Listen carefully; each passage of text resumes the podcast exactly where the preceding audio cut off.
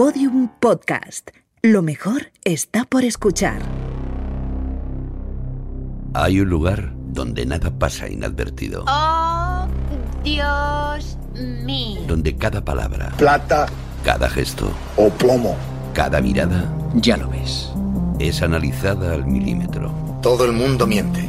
La única variable es sobre qué. Ese lugar es secreto, La democracia está muy sobrevalorada. pero nosotros podemos acceder a él.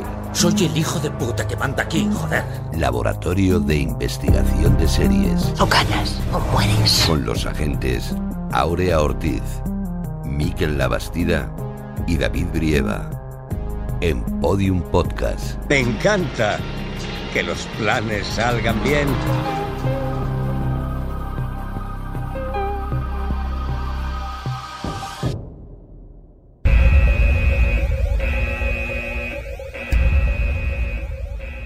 Ay, qué bonito día hace hoy. Ay, qué maravillosa es la vida. ¿Y a este qué le pasa? No sé qué habrá tomado. Desde luego alcohol no huele. Qué luz tan espléndida tiene el día. Y qué bien huele el otoño. ¿Pero qué dices si está nublado? Huele fatal a tubo de escape. No, vamos, no hay quien lo aguante. Cómo me gusta escucharos. Qué voces más angelicales tenéis los dos. Pues si tú tienes una voz de carajillera hoy. Anda que tú, que suenas de un pastoso. Pero qué divertidos sois. Me dan ganas de achucharos sin parar. A mí que no me toque, ¿eh? Pero ¿qué somos ahora? ¿Los Teletubbies? Pero no seas así, que no ves que no está bien. Ya, ya, ya lo sé, pero es que este está un Mr. Wonderful que no hay quien lo soporte. Pero míralo, pero si va dando saltos por la calle tipo Ana de las Tejas Verdes. Qué vergüenza me está dando. Qué buena energía tengo hoy. A saber qué ha estado viendo esta semana. Yo apostaría que ella es tu padre, ¿no? Mira, mírale el historial de la tablet que hay que averiguar de dónde sale tanto merengue. A ver, déjame, espera, espera que mire, espera, a ver. Mira, ya lo tengo. Mira que lo sabía, ¿eh? Ahora le ha dado por la comedia romántica. No me digas, ¿y es grave? no, no, podría ser peor. No ha visto nada de Sandra Bullock o de Ben Affleck. ¡Alora! Vaya, otro que ha caído con Master of None. Y con Love está atrapadísimo.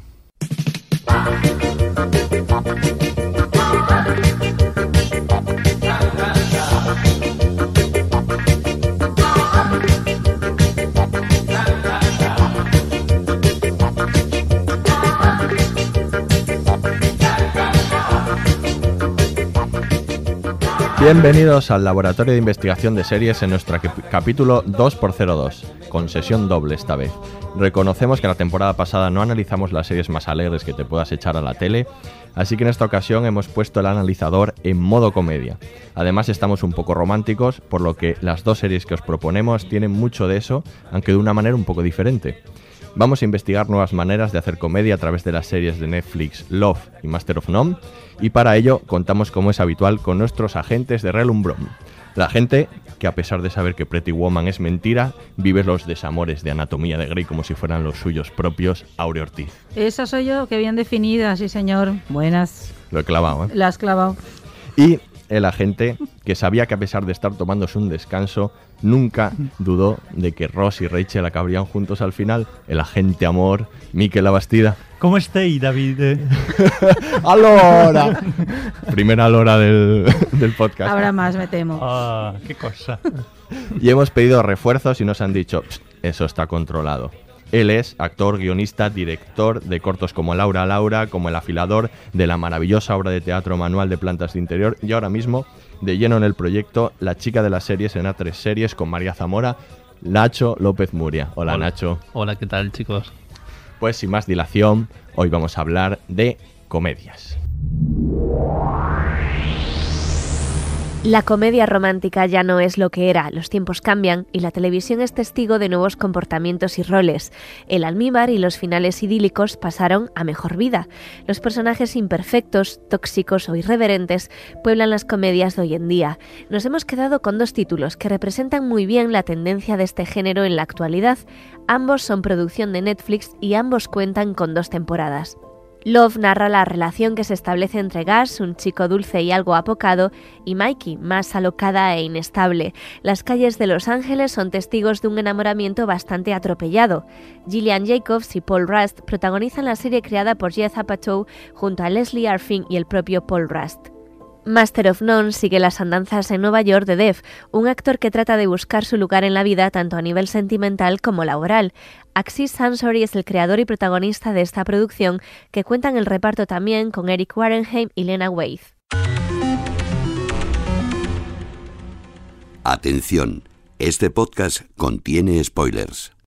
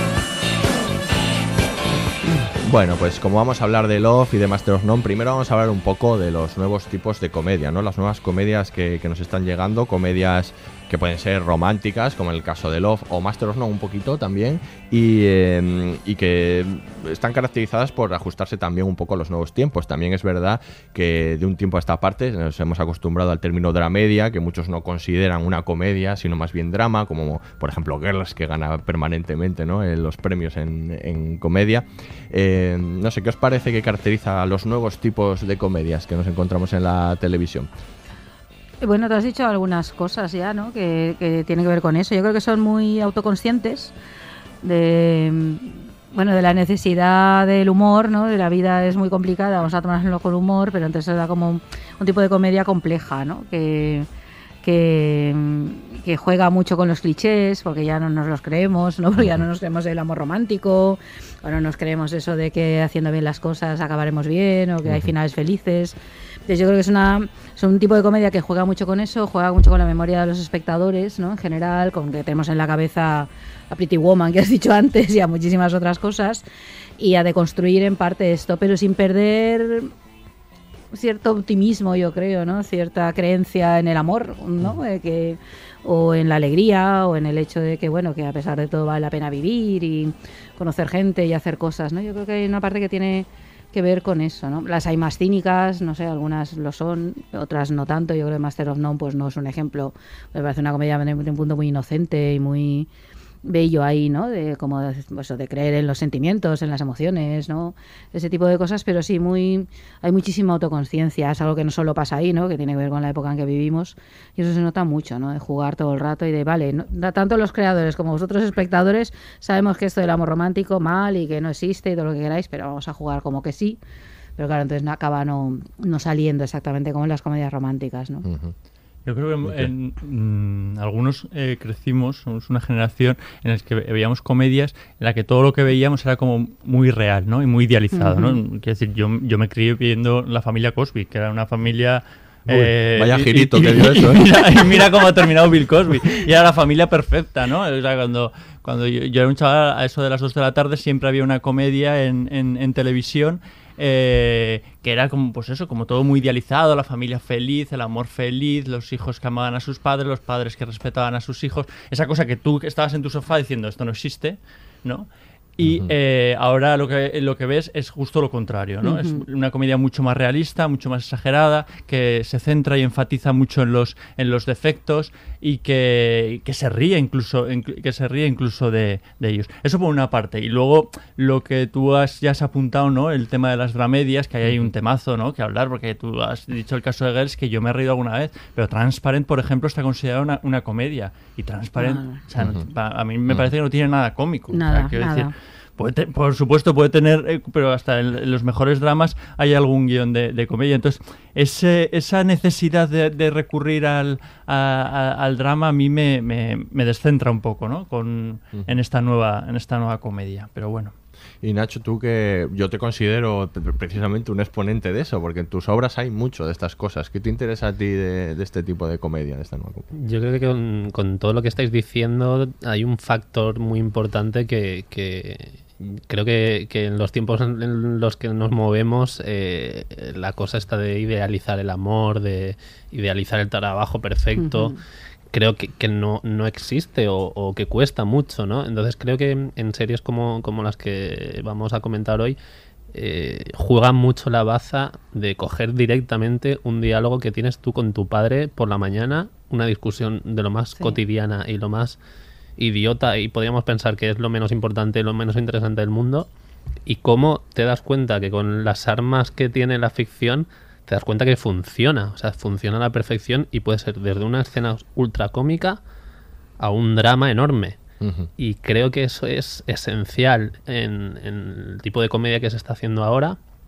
Y a mí quizá me interesa mucho eso, ¿no? La, la casualidad de, de, un diálogo que surge por, por una tontería o por, una, por un detalle muy, muy pequeño. Y, y, nos damos cuenta que, que, puedes hablar de cualquier cosa, ¿no? Y, y, creo que la baza de Master of None o de Love está perfectamente reflejado en eso, en los pequeños detalles de, sí. cotidianos del día a día. Mm, de hecho, creo que incluso en Love, no sé si lo decía Yuda Pato, que es una serie de los pequeños detalles, ¿no? de las uh -huh. pequeñas cosas. Uh -huh. y, en, y, en, Master of None está claro que también es así, ¿no? También un poco. Eh, nos sirven estas series para ver un poco el reflejo de la, de la actualidad, ¿no? De, de, los tiempos, ¿no? Cada, cada momento de la comedia ha sido un poco reflejo de, de los tiempos, ¿no? Eh, Aurea lo sabrá bien, como en la, screw, la Screwball en los 30, 40, ¿no? Como ahora se retoman también eh, este tipo de personajes y se les da la vuelta, como la fiera de mi niña y, y compañía, pues era un, también un poco eh, una respuesta a lo que sucedía en aquellos años con la Gran Depresión uh -huh. y un poco una comedia loca que es verdad que muchas veces aparece en malos momentos, ¿no? La comedia, la comedia un poco más loca. Bueno, esa necesidad de evasión, ¿no? En los años 30 surge un poco de ahí, era el momento de la crisis, ¿no? Del 29 y la cosa se resuelve en hay que irse a reír a los cines, ¿no? a pesar de eso, aunque sean comedias de evasión, no dejan de reflejar muchísimas de esas cosas, ¿no? Uh -huh. Es que la comedia, que siempre es un género muy claro. subvalorado, lamentablemente, sí. Eh, no entiendo por qué, no sé si porque se entiende como menos realista que el drama, cuando, no sé, en la vida también reímos, ¿no? Y estas cosas. Eh, y sin embargo, yo creo que es un día pasón a veces para mostrar, ¿no? Como pues cómo es la realidad, por muy idealizada que esté, esas comedias de los años 30 reflejaban eso, reflejaban pues el nuevo papel de la mujer a su modo, reflejaban pues nuevas relaciones que se iban planteando en esa sociedad en crisis, todo desde el punto de vista de la comedia y a lo mejor sí dejando al final una sonrisa a los espectadores que oye ni tan mal, ¿no? Que también reivindiquemos saliendo salir así, ¿no? De ver una película o una serie.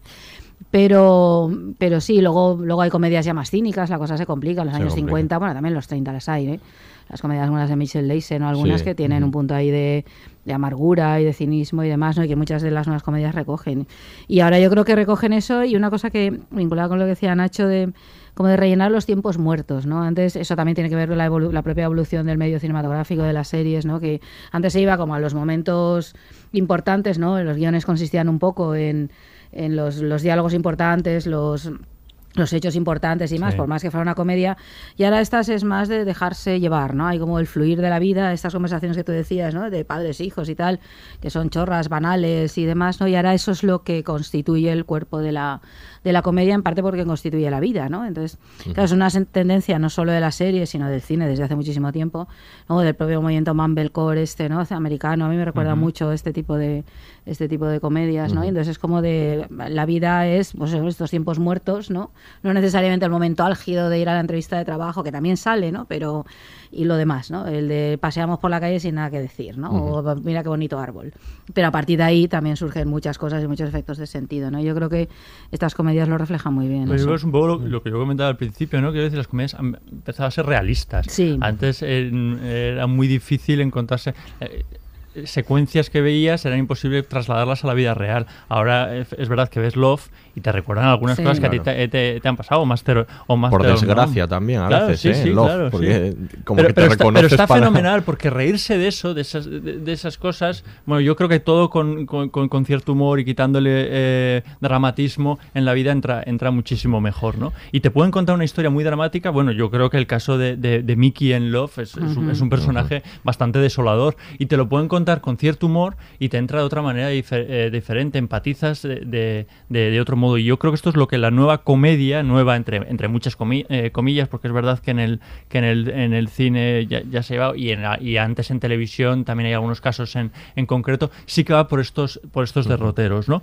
Y yo creo que estas dos eh, comedias que vamos a comentar hoy, Love y- o que estamos comentando ya, mejor dicho, y Master of None, eh, también son el reflejo de un- el retrato de una generación, ¿no? Hay mucho de, de- de retrato generacional, Sí. mucho más de, de- mucho más allá del amor. Yo veo ahí cierta cierta decepción ¿no? con, con- con la vida, cierta apatía con lo que les eh, nos habían vendido ¿no? y que luego no, no está sucediendo sucediendo tal cual. Yo creo que las dos reflejan muy bien ese momento vital, pues bueno, yo creo que una generación que ahora mismo debe rondar los, los 30 años más o menos, aunque Sí. en algún momento incluso los que tenemos más nos podemos sentir identificados. Sí, sí. Ahí, ahí hilvanando dos cosas que, que has comentado, que el tema de que la comedia parece que nunca tiene tanta importancia. El otro día lo comentaba con un amigo que también es dramaturgo y, y me lo decía, dice, es que en, en los, en los premios y en los certámenes, la comedia, Mm. cuando tú envías un texto a un certamen de escritura, la comedia nunca sale premiada la comedia. Creo que también es porque cuesta mucho imaginarse el gag o la persona que lo lee no lo lee con ningún tipo de tono o, Claro, es o de posible. situación, ¿no?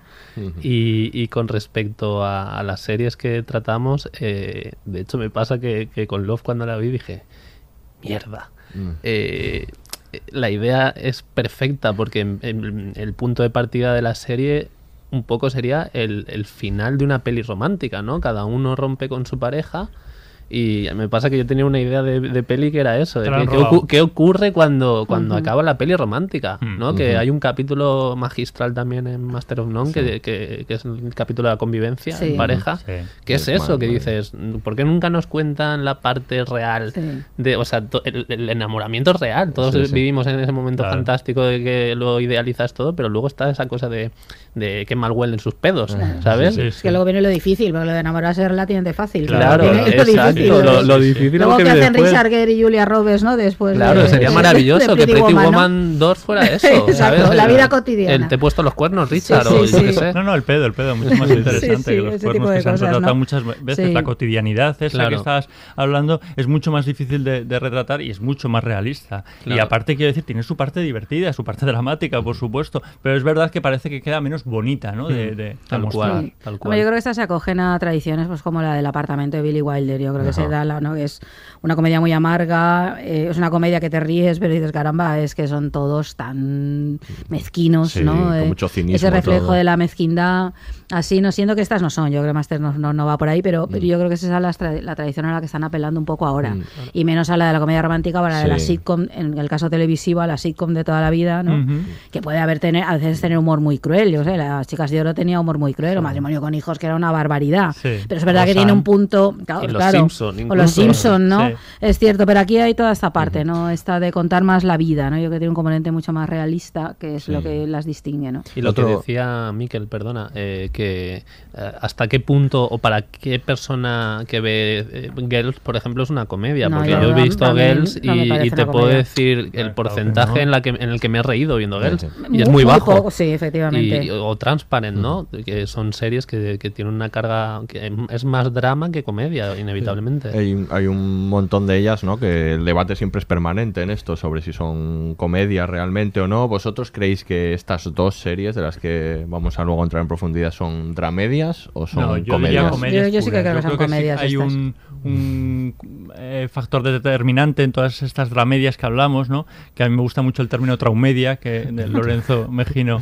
suele, suele utilizar y es verdad, porque son personajes como muy fu- o sea, que tienen un problema como muy gra- grave o una característica muy particular, ¿no? Estoy pensando en Nurjaki, ¿no? Que era una enfermera que estaba enganchada a, la- a las drogas, en Witz, que es una ama de casa que trapichea, ¿no? En, eh, en, eh, en el barrio también con, con drogas, de Big C, que era una También. enferma de, de- de cáncer, una que me encantaba que era United States of Tara, También. Sí. que es una, un- una mujer que tiene trastornos de la, de la personalidad. Aquí no, aquí estamos hablando de personas em, bueno, que seguro tienen muchas discapacidades, pero no tan aparentes, ¿no? No tan visibles como las que estamos eh, hablando. O que no determinan tanto una sola eh, cuestión su, vida, ¿no? Estos son personajes que podríamos decir más de la calle, ¿no? Y que pues, ti- tienen, tiene, hablan de, de- de situaciones más cotidianas. Yo creo que eso es un poco lo que diferencia todas estas series, ¿no? Que eran muy de Showtime, ¿no? Que se especializó en, en hacer todas estos, todos estos dramas camuflados en comedia. Y yo aquí creo que es una comedia como más pura, ¿no?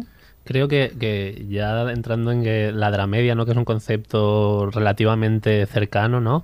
Eh, me da la sensación que, que por, por las series con, con- que se van gestando ahora, no es inventar un nuevo término, pero yo qué sé, todos hemos visto un drama televisivo, tanto americano como español, y siempre dices, está ese halo dramático exagerado, ¿no?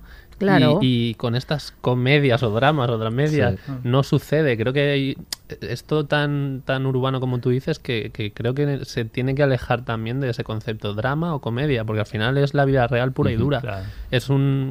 eh, no sé si la habéis visto, tam- eh, Please Like Me. Sí.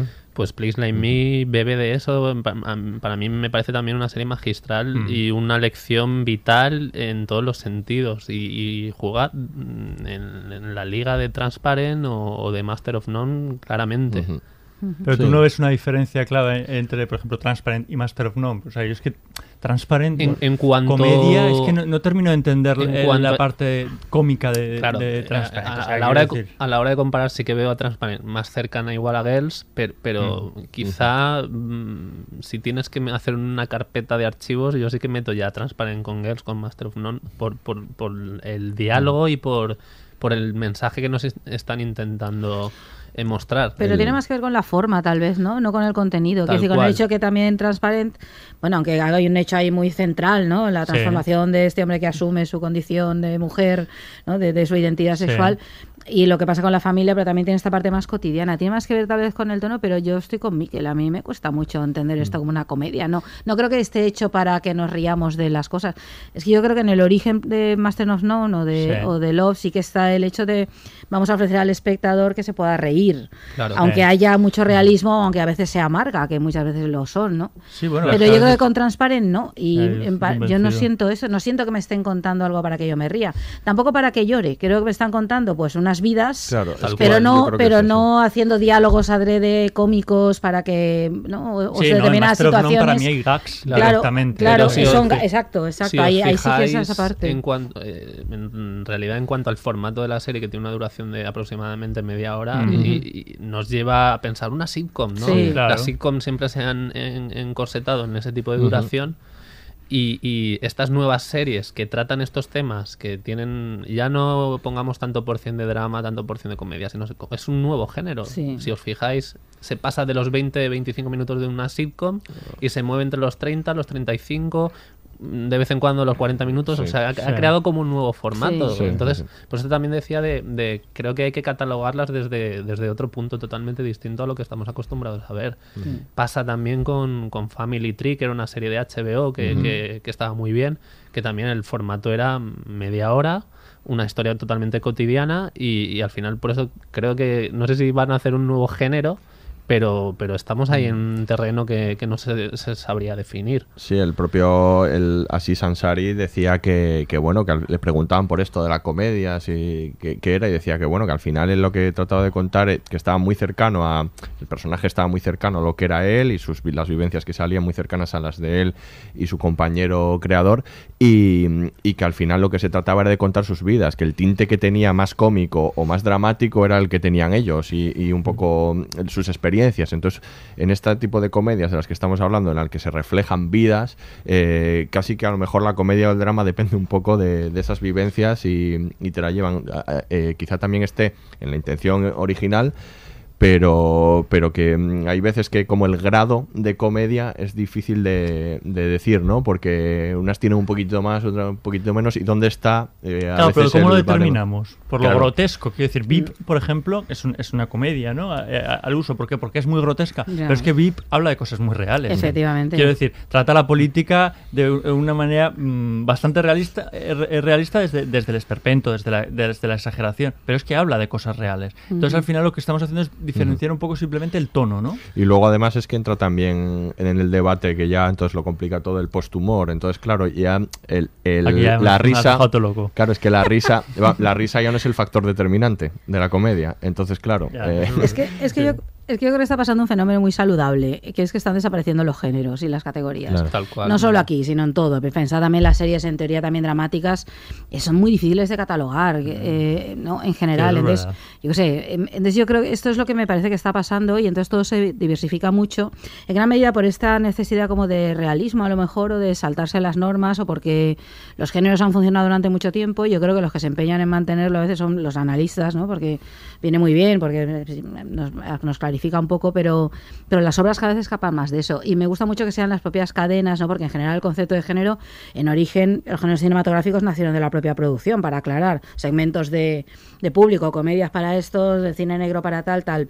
Pero luego eso ya se complicó y hoy en día se ha complicado completamente. En la tele lo que está pasando es que, que eso desaparece, ¿no? Que, y a mí me parece muy saludable. Eh, entonces, claro, bien, habla la al final vida. nuestras vidas Claro. son, son dramedias, ¿no? O sea, Claro. decir, bueno, a mí particularmente. yo digo, "Ostras, estoy viendo un drama, pero luego me estoy, No. aquí- me estoy riendo. Pero en ¿no? momentos dramáticos te ríes, o sea, Claro, Mad claro, Men, sí, que era sí. una serie dramática de todos los demás, claro, pero Sí. tenía momentos de humor y un humor sí. soterrado constantemente Breaking ahí. Bad también. Breaking Bad sí, lo bueno, mismo. Breaking Bad tenía mucho humor, claro, es verdad. pero es que todas las grandes obras tienen algo Dos de esto. quiero tierra. decir, Es necesario. ya- bueno, me- y a mí me pasa un poco lo que tú decías antes, ¿no? A veces cuando ves una obra así en teoría dramática y tal, que me parece excesiva. Digo, a ver, no, es que igual que la comedia puede ser grotesca o dices, claro, es que esto no es realista porque uno no le pasan estas cosas, una comedia, ¿no? Un gag, pero es que lo siento, en otras tampoco eso pasa. ¿No? Que en otras esa, esa especie de exhibición del dolor, por ejemplo, constante, ¿no? De el hecho de que sucedan constantemente cosas malas y ruines. Esto tampoco es la vida. Exactamente. No, no, claro, Esto claro. es algo que forma parte de la vida, pero eso no es así, ¿no? Hay un gran resumen que, que es cuando te dicen, oye, recomiéndame una serie, ¿no? Me, me- me apetece una para reírme. Y dices, bueno, hay una que...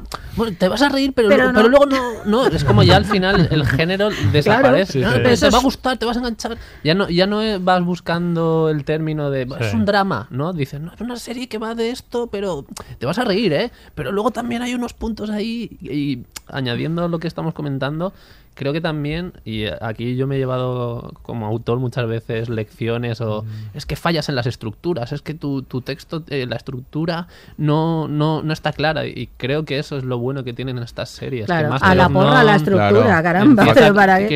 decir, Es verdad, qué mágico es que en Master of None tengas a los tres protas que van por la calle, desaparecen del capítulo y estás Sí. viendo una historia de, de dos Sí, sí, individuos que no conoces Pero hasta de, nada. la serie, Sí, es es decir, el personaje es del amigo es este coreano aparece tres veces, De vez ¿no? en Que cuando, sí, de vez en ahí cuando. está ahí como 10 capítulos que no le ves, te ¿no? viene Y bien dices- rodar hoy, venga, Sí, me paso. Y, y no, y no vuelve a aparecer y te quedas en el primer capítulo, es un personaje central y dices, bueno, hace como 10 capítulos que no le visto. Claro, Sí, sí, es que sí. creo ¿Y- que... ¿Y qué más da? Es que la vida es así, Y aparte ¿no? sé muy poco de ese personaje. Claro, o sea, efectivamente. Muy poco. Luego sale, dice su frase graciosa, tiene su momento, no sé qué, dices en divertido y ya va a no. decir otro día.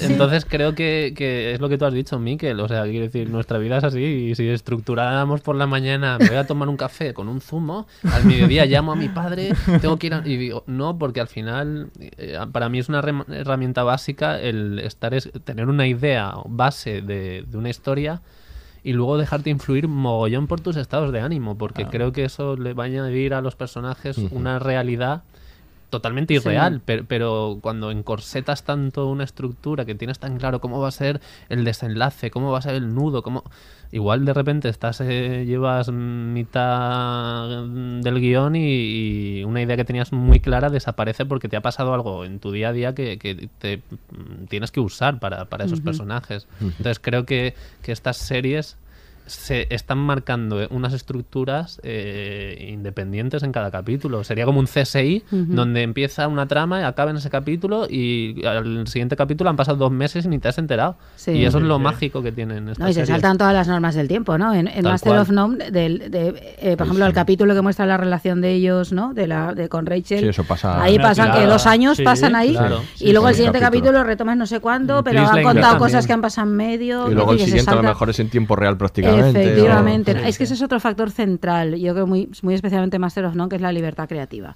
Esto, que decir, esto de saltarse los géneros, yo creo que las series están haciendo una exhibición de libertad Es creativa, fenomenal. que creo que el Pero cine comercial no que en está la haciendo. comedia ¿eh? se hace mucho más que Mucho en el más. drama, en, en la Sí. serie. Pero es que te lo ¿eh? permite. Estos saltos que acabas Claro. de escribir de dos años, ahora tiempo real, no sé cuánto. En una serie dramática, tú lo sabrás co- como autor, Nacho, parece que cuesta mucho más, ¿no? Porque como hay que ser dramático, parece ser realista. Claro. Y no luego que- hacer- Tienes que poder medir el tiempo, que ¿no? está genial que le hagas pensar al espectador, que no sea puro entretenimiento. Eh, Yo viendo con mi chica Please Like Me, de repente empezábamos una temporada y decíamos, nos hemos equivocado. Nos hemos saltado algún nos capítulo. hemos saltado varios capítulos, ¿no? Porque era como, ¿qué está pasando? Sí, ¿no? estoy viendo mal. Pero luego Sí, sí. también, por Esto otro con lado... Benny Hill no pasaba. Claro, Exacto, sí, pero sí, luego tienes eh, The Leftovers que también tienen pequeños saltos temporales que Bueno, también claro, te pasa, mira, que es dices... con esas Palabras mayores, que palabras mayores. Pero, pero bueno, ahí tienes Claro. un ejemplo también de Sí. drama que, que transforma Sí, la es muy- estructura es muy al gusto. innovador, Sí, sí. Sí. Entonces, pero, este, pero Leftovers igual es incluso excesivamente Sí, demasiado innovador, extravagante, ¿no? es una paja mental de resines. No, ya se nota ahí, no le, han, no le han nominado un Emmy, no le han hecho nada, ni caso le han Pobrecita, hecho, mira, claro, a. Leftovers, No, claro. triste, eso- ya. eso- eso. Y mira que lo intentamos, ¿eh? Sí, Desde aquí hicimos mucha hemos tenido- fuerza. Hemos conseguido un Emmy para Master of None, para Eso sí. el, sí. el guion, pero bueno. con lo demás no. Con ese momento maravilloso recogiendo, ¿no? Ella diciendo, aquí un chico indio y una lesbiana negra. Magnífico aquello. para la historia. Estupendos. Y hemos juntado estas dos comedias también con el- la excusa de, de lo romántico, pero no sé si pensáis que estas dos comedias son dos comedias románticas. Yo voy a decir que sí. porque sé que vais a por decir provocar, porque ¿no? vais a, a- a- porque, No, porque yo doy sé un que, sí, claro, porque ¿eh? sé que vais a decir que no. Ah. ¿Sí? No solo. Yo, yo, Yo Los creo que poderes no. adivinatorios, David, no, no te han salido bien. los poderes adivinatorios y el desayuno. Pero, A mí me pero- acusan de, de- de ser muy romántico en- Ujú. en, las obras de teatro y claramente apesta con, a, a amor por todos los lados. Sí, Love, Sí. Love, eh, claramente. Y más- que se llama Love, que se llama Love, que a ver si reparamos en el detalle. Sí, sí, Tal sí. cual, Sí, tal cual. Lo- Love, pero es un, el Love irónico. Sí, de- de bueno, no, serie, pero ¿eh? sí que hay una Pero- búsqueda Me parece más sí, sí. romántica Master of. None que Love. Pero sí que hay una búsqueda Sí, no, del no, amor, es más ¿no? romántica Master of None. Pasa que. Master of None, como trata más cosas, más es, verdad es que es más que diversa y Es trata las cosas. relaciones a lo mejor en general. Es Sí. un pero, amor, yo, exacto. pero yo creo que en el centro están la relación de amor, Sí. las relaciones de amor o la búsqueda Yo de, creo que, de que Dev, ¿no? del protagonista. En Love lo que sucede claramente es que nos están dando una lección también de lo que es el romanticismo pasados los 30, que es busca una persona que te aguante. Y en la O sea, posmodernidad. Yo creo que son series muy posmodernas, estas muy en el buen sentido de la palabra. Que Pero. Master of None sí que tiene una esencia que te lo ves en cada plano, en la, en la luz, en, en, en todo, en la mirada de él, de, de Dev, ¿no? Cierto, que formalmente- Él está enamorado, o sea, de algún modo, ya no de una persona, sino de, de un modo de vida. Sí, totalmente. Pero Love. eh, Entonces, Bueno. para mí, perdón, eh, me veo más amor en Master of None que, en- eh, Sí. que en Love.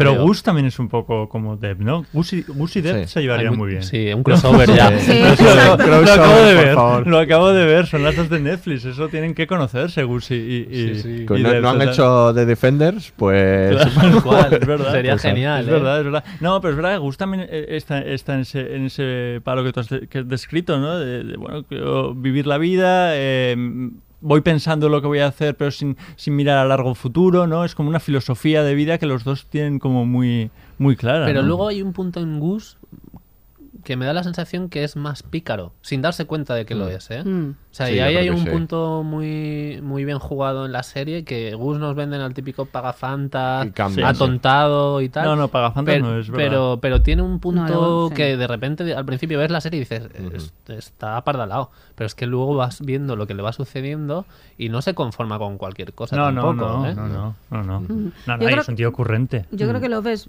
más eh, autoconsciente, o sea, es más autorreferen- más referencial. Yo creo que es juega más con los tópicos de la comedia romántica y, de la- y del género, de la comedia, que Master of None, que también lo hace, pero creo que lo hace de una manera más mm, compleja. Eh, Love sí que me, está más centrada en esto de vamos a contar una relación de pareja, pues eso sí que es verdad. O sea, lo- Master of None cuenta más cosas. Yo creo que sí es una comedia romántica, pero es más cosas. No solo eso, tiene esa parte que es central, pero creo que es otra más cosas. Mientras que Love está centrada en eso deliberadamente. Esto no es, no, no es una carencia, es algo porque está puesta ahí, ese es su, su objetivo. Y creo que sí es más, como casi todo el cine de Yada Patou en general, ¿no? aunque no esté dirigida por él, pero que sé yo, se nota mucho que es de él. eh, que hace esto, ¿no? El de, el de coger los tópicos, los clichés y demás y jugar con ellos. Yo creo que ahí es más referencial en ese sentido. Siendo, insisto, que Master of None también lo es, pero es que Sí, escapa, es más, tiene muchas más Master capas. of None creo que igual va, va, dependiendo del capítulo, el romanticismo sube, baja, Sí. se mantiene ahí, desaparece. es- Desaparece también. Bueno, pero en Master no hay romanticismo más allá de sus relaciones Tal cual. eh, con, la- con las mujeres. Quiero decir, su relación con su amigo Arnold, ahí hay un, un romanticismo de la amistad, Sí. ¿no? Incluso con, con sus padres. Es decir, hay una idea romántica, ¿no? De- Pero es que yo de- creo que va más. Master of None va más de la búsqueda de la identidad, con lo cual incluye eh, el amor, mientras que Love se centra, eh, aunque también está la identidad ahí claramente y vemos también la parte laboral, no sobre todo la de No él. sé si busca pero la yo creo que sí, pero sí que está, creo- todos los cuitas con el trabajo, ¿no? De, de, de Dev, de, Sí. de, de cambiar de trabajo, de buscar, de saber si es actor o no es, si es tal, Sí, con los amigos, los propios amigos también, toda la relación con los padres. Sí, no, y el Yo de creo que hay acción una- de gracias está de más ella centrada en esto, más es un treintañero, pues como pasa ahora, ¿no? Que confuso, porque los tiempos lo son, donde es muy difícil encontrar un trabajo, donde es muy difícil encontrar estabilidad, donde es muy difícil muchas cosas, ¿no? Y yo, yo creo que se centra más en eso, pero claro, con una parte muy importante en el amor, lógicamente, pero claro, como la como vida real, Claro. efectivamente. Hay algo que has dicho tú, Miquel, que me parece fascinante. Y Soy muy pro a, a dar mucha importancia a la amistad. O sea, quiero decir, para mí un, una- un amigo, eh, no hace falta que sea un amigo de toda la vida, pero un amigo realmente al final es, una, es, fam- es familia tuya. ¿No? Hay grados, Sí, pero, es, pero es es la familia elegida, ¿no? La otra es la familia impuesta. Y, y Master of None, me pasa que muchas veces, no sé si os habéis dado cuenta, que los americanos tienen mucho respeto a, a que dos hombres se abracen, ¿no?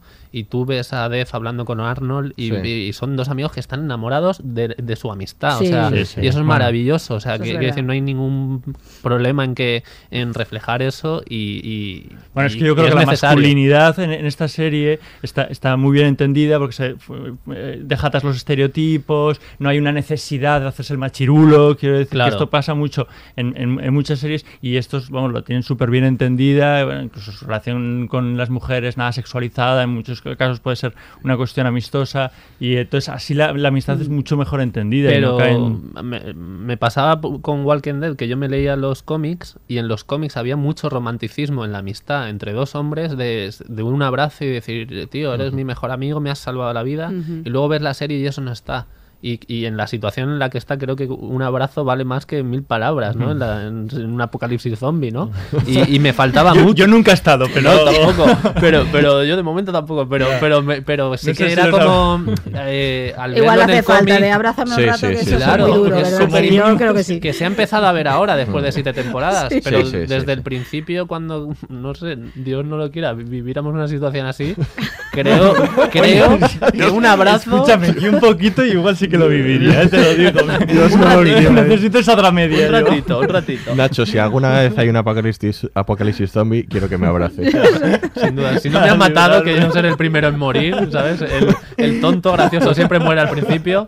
Pues abracémonos pronto. Bueno, pero pues sí que es verdad que, que- que trata la Sí, amistad sí desde es otro verdad. punto de vista Mm. que, que Gus también lo tiene en Love. O sea, Gus con Sí, su- sí, sí, sí, sus sí, amigos sí, Sí, de- ese de grupo la maravilloso, guitarra. es maravilloso. Muy es. Maravilloso y mágico. ese- buah, hay que instaurarlo. Yo quiero Yo- ser yo quiero amigo de esos amigos. No, no, yo quiero un grupo de esos. Que No, lo ves no, y yo dices, quiero voy ir a hacer un grupo de a estos. cantar canciones. Mira, en bucle, en bucle he estado muchos días cuando vi el capítulo cuando cantan la de Mientras soñabas, eh, mientras de la peli de Mientras dormías de Sí, Sandra Bullock. sí, sí, eh, sí. Creo que lo he visto en bucle, En ese bucle. momento, pero vamos, o sea, Sí, sí, sí. Luego lo, lo, lo, lo vamos a escuchar para que entre en bucle totalmente. Bueno, pues a- lo habéis, lo habéis dicho, vamos a empezar a hablar eh, individualmente cada una de las series y vamos a empezar por Love. Si no las habéis visto, eh, os recomendamos verlas, como dijo una amiga hace poco, porque vais a gozar como una perra. ¿Estás con los de... ¿Sexo anónimo? Adictos al sexo y al amor anónimos. ASA, sí. ¿Y de qué va eso? ¿Tienen como una regla que dice que no puedes follar durante un año? No, no es que te prohíban cosas, no es una secta. Ya. Vale, sí, sí, sí, sí. Es más bien para aprender a no cebarse en el sexo y el amor y las relaciones. Es como la dieta Atkins, pero en lugar de hidratos es sexo. Estoy hablando de algo serio. No, ya lo sé, y no... No pretendía burlarme, buscaba un punto de comparación. Sí, no lo sé.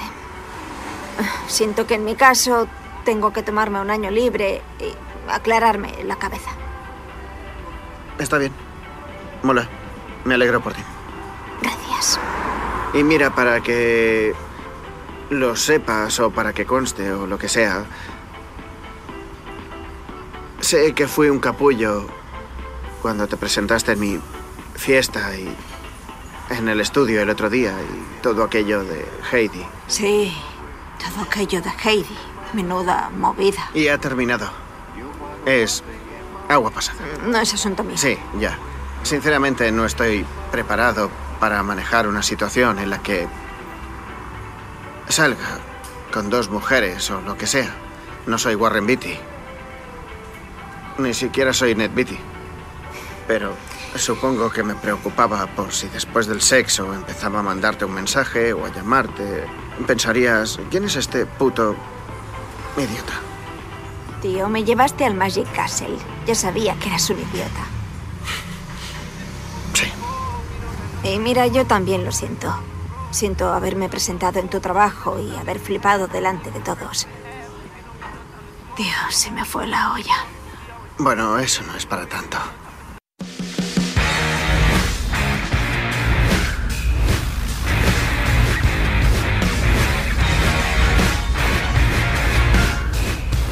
Bueno, pues vamos a hablar de Love en profundidad. Eh, esta serie que, que, explora pues un poco las relaciones modernas, las relaciones románticas, pero de una manera eh, bastante poco convencional. Es una serie, desde luego, que a mí me parece muy maratoneable. O sea, que Totalmente. desde luego yo me la vi. Yo también, yo, sí, sí, sí, ¿no? Se ve Además, maratón, un poco inesperada, ¿no? Que empecé a ver por recomendación de Miquel, debo decir.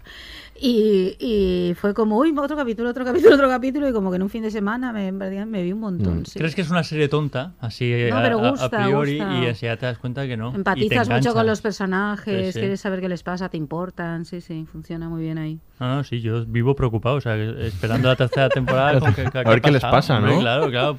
Ahí ese, ese, ese, ese- ese mundo, ¿no? Y, y lo que hemos hablado, o sea, quiero decir, parte de unos personajes, todo crees que va a ser muy cliché. Y ellos te lo va desmontando Sí. continuamente. Y Hombre, esa es es que la- si no, para mí no, la gran claro, sorpresa si de, no, no te de enganchas, Love, ¿no? eh, sí. Ujú.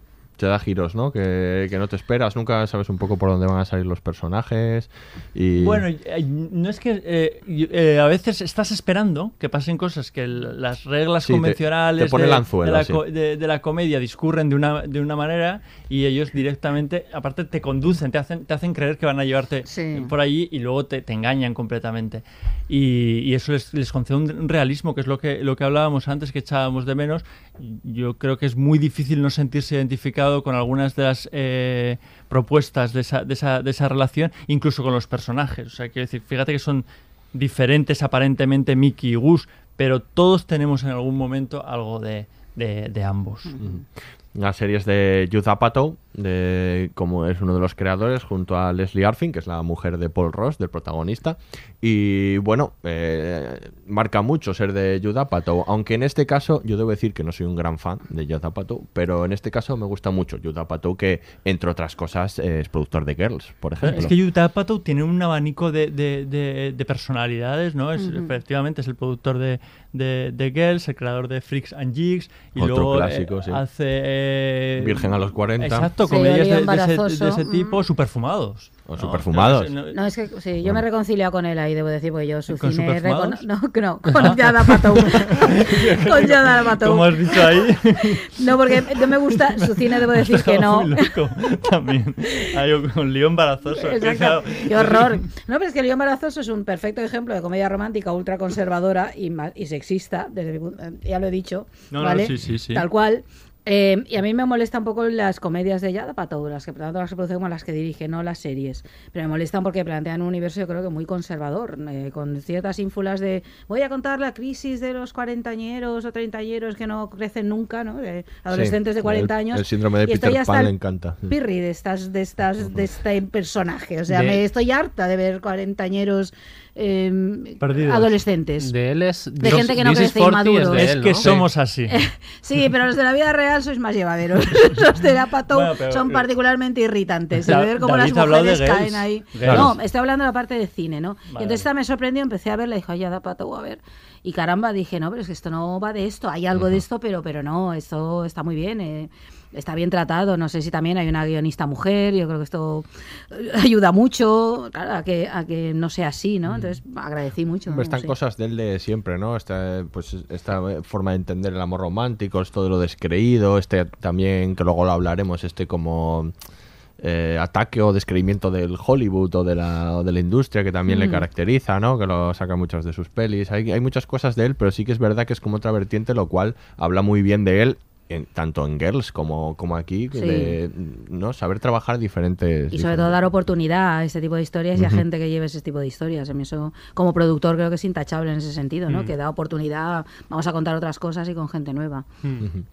Y bueno, decías esto de que quizás mm, de las cosas más interesantes que tiene la serie, ¿no? Este ataque a los tópicos de la comedia, ¿no? Darle la vuelta a la comedia, esta, esta forma de entenderlo, que, que es lo que la caracteriza como, como una comedia interesante, fresca, nueva también.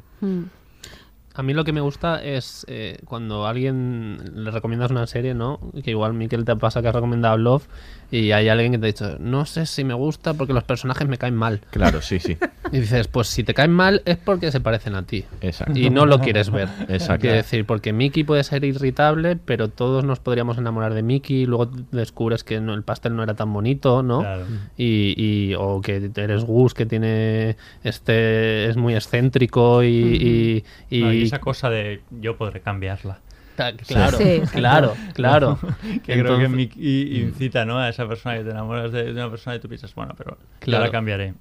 Pero cuando hay personajes o protagonistas así, creo que deberíamos, la gente que le cuesta un poco más arrancar con, con series de este tipo, debería darle la oportunidad porque luego vas viendo otros colores, que Sí. es lo que tienen estos personajes. De repente hay capítulos donde los dos están maravillosos, ¿no? Sí. Dicen, joder, están geniales, hacen un dúo eh, perfecto Sí. como pareja y luego de repente no los puedes ni ver. Mm. Pero es que eso es lo que estamos comentando constantemente, ¿no? La vida real. La vida Y real. Esto con- nos pasa hasta con gente que queremos mucho y ya que no podemos ni verles Claro, y miran, hoy no te puedo ni ver, ¿no? claro, Pues que es, porque es mi hoy no amigo. te aguanto y me caes Claro, fatal. ¿no? claro. Es que al principio que hay una resistencia a identificarse con ellos. A mí me pasaba. O sea, cuando empiezas dices, "Uf, hay algo ahí que no, que no me gusta y es porque te estás identificando con Sí, cosas. pero luego no tenemos problemas identificarnos luego- con Tony Soprano o con Don Ah, no, Draper, claro, que nos caen supuesto. fatal, ¿no? Quiero decir que esto tiene que ver... Tony Soprano me cuesta un Eh, poquito cuesta más un poco. identificarme, No, pero creo que- pero creo no que tiene que ver un te poco- levantas cada mañana. No, pero Aurea tiene su lado oscuro. No, no, todos. Pero yo creo que tiene que ver con eh, un poco con lo que hablábamos de la comedia y el drama. Que en, en un drama no nos importa, a lo mejor nos plantean personajes muy antipáticos porque lo damos por hecho y a lo mejor si te enfrentas a una comedia la dejas antes no, me cae mal. Es que si es comedia me tienen que caer bien. ¿no? Cuando Eso la por otra parte de historia de la comedia Estamos está llena de gente que nos cae mal porque son personajes muy despreciables. Muchas, en la, bueno, parte de la comedia, afortunadamente, porque la comedia pone ahí, ¿no? Nos pone delante lo mejor y lo peor nuestro, ¿no? Pero es verdad que yo creo que ahí cuesta. Y esa resistencia de la gente, de, ay, que me caen mal. Y entonces para decirle, "Pero te caían bien estos y sin embargo viste la serie, ¿no? Porque era interesante. Sigue adelante, ¿no? Ahí cuesta. Tú has dado la clave. Es verdad que en la comedia te exigen que te tengan Claro. que caer bien. Tienen que ser simpáticos, Claro. tienen que... sí. Y en la comedia romántica Claro. tienes un poco la idealización. Y es verdad que hay, hemos- no hemos nombrado, pero hay ahora un montón de series que hablan de, de, de estas parejas, eh, de, de lo que pasa después del enamoramiento, ¿no? Esta catástrofe, que es una Maravillosa, maravilla. sí, de- esa hay que citarla, por de- favor, que es serie que maravillosa. Que pasa justo después, ¿no? Primero hay que ver Love y después hay ya que, le- que ver Catastrophe. Y otra serie que yo recomiendo mucho es You Are the Worst, You Are ¿no? the Que Worst. también Sí. eh, habla, pues eso, pues una, lo- una- como una noche loca te puede llevar una, una relación sin, sin sobre todo sin, sin mostrar lo mejor de ti, que a veces siendo, siendo tal cual eres, pues hay una persona que te puede que te puede querer.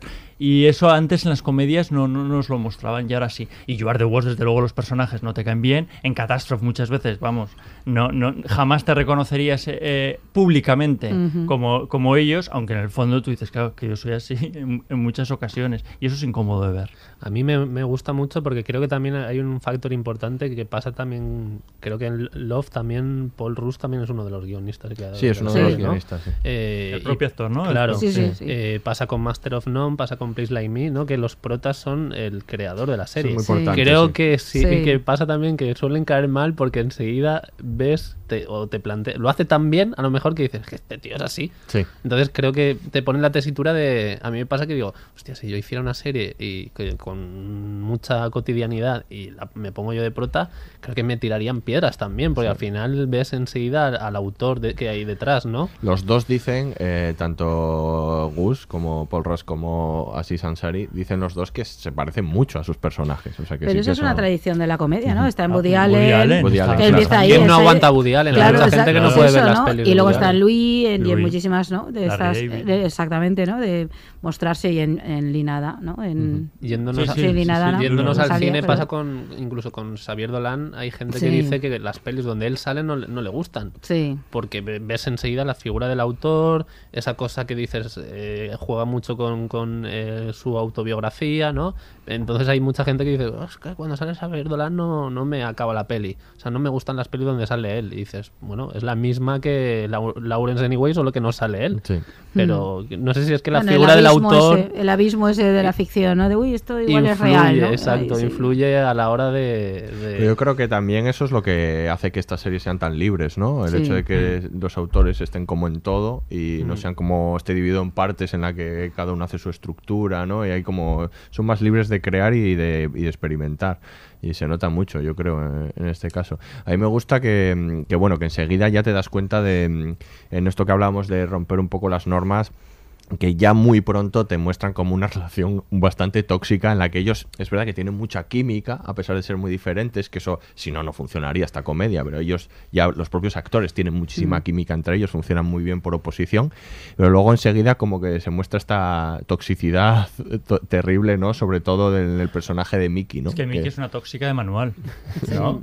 Es yo, yo creo que sí. Y él, es que parece Él que no. yo creo él- que tam- yo estoy con también, Nacho, sí, o sí, sea, sí. ¿quién- el conce- pero él el- no es de manual.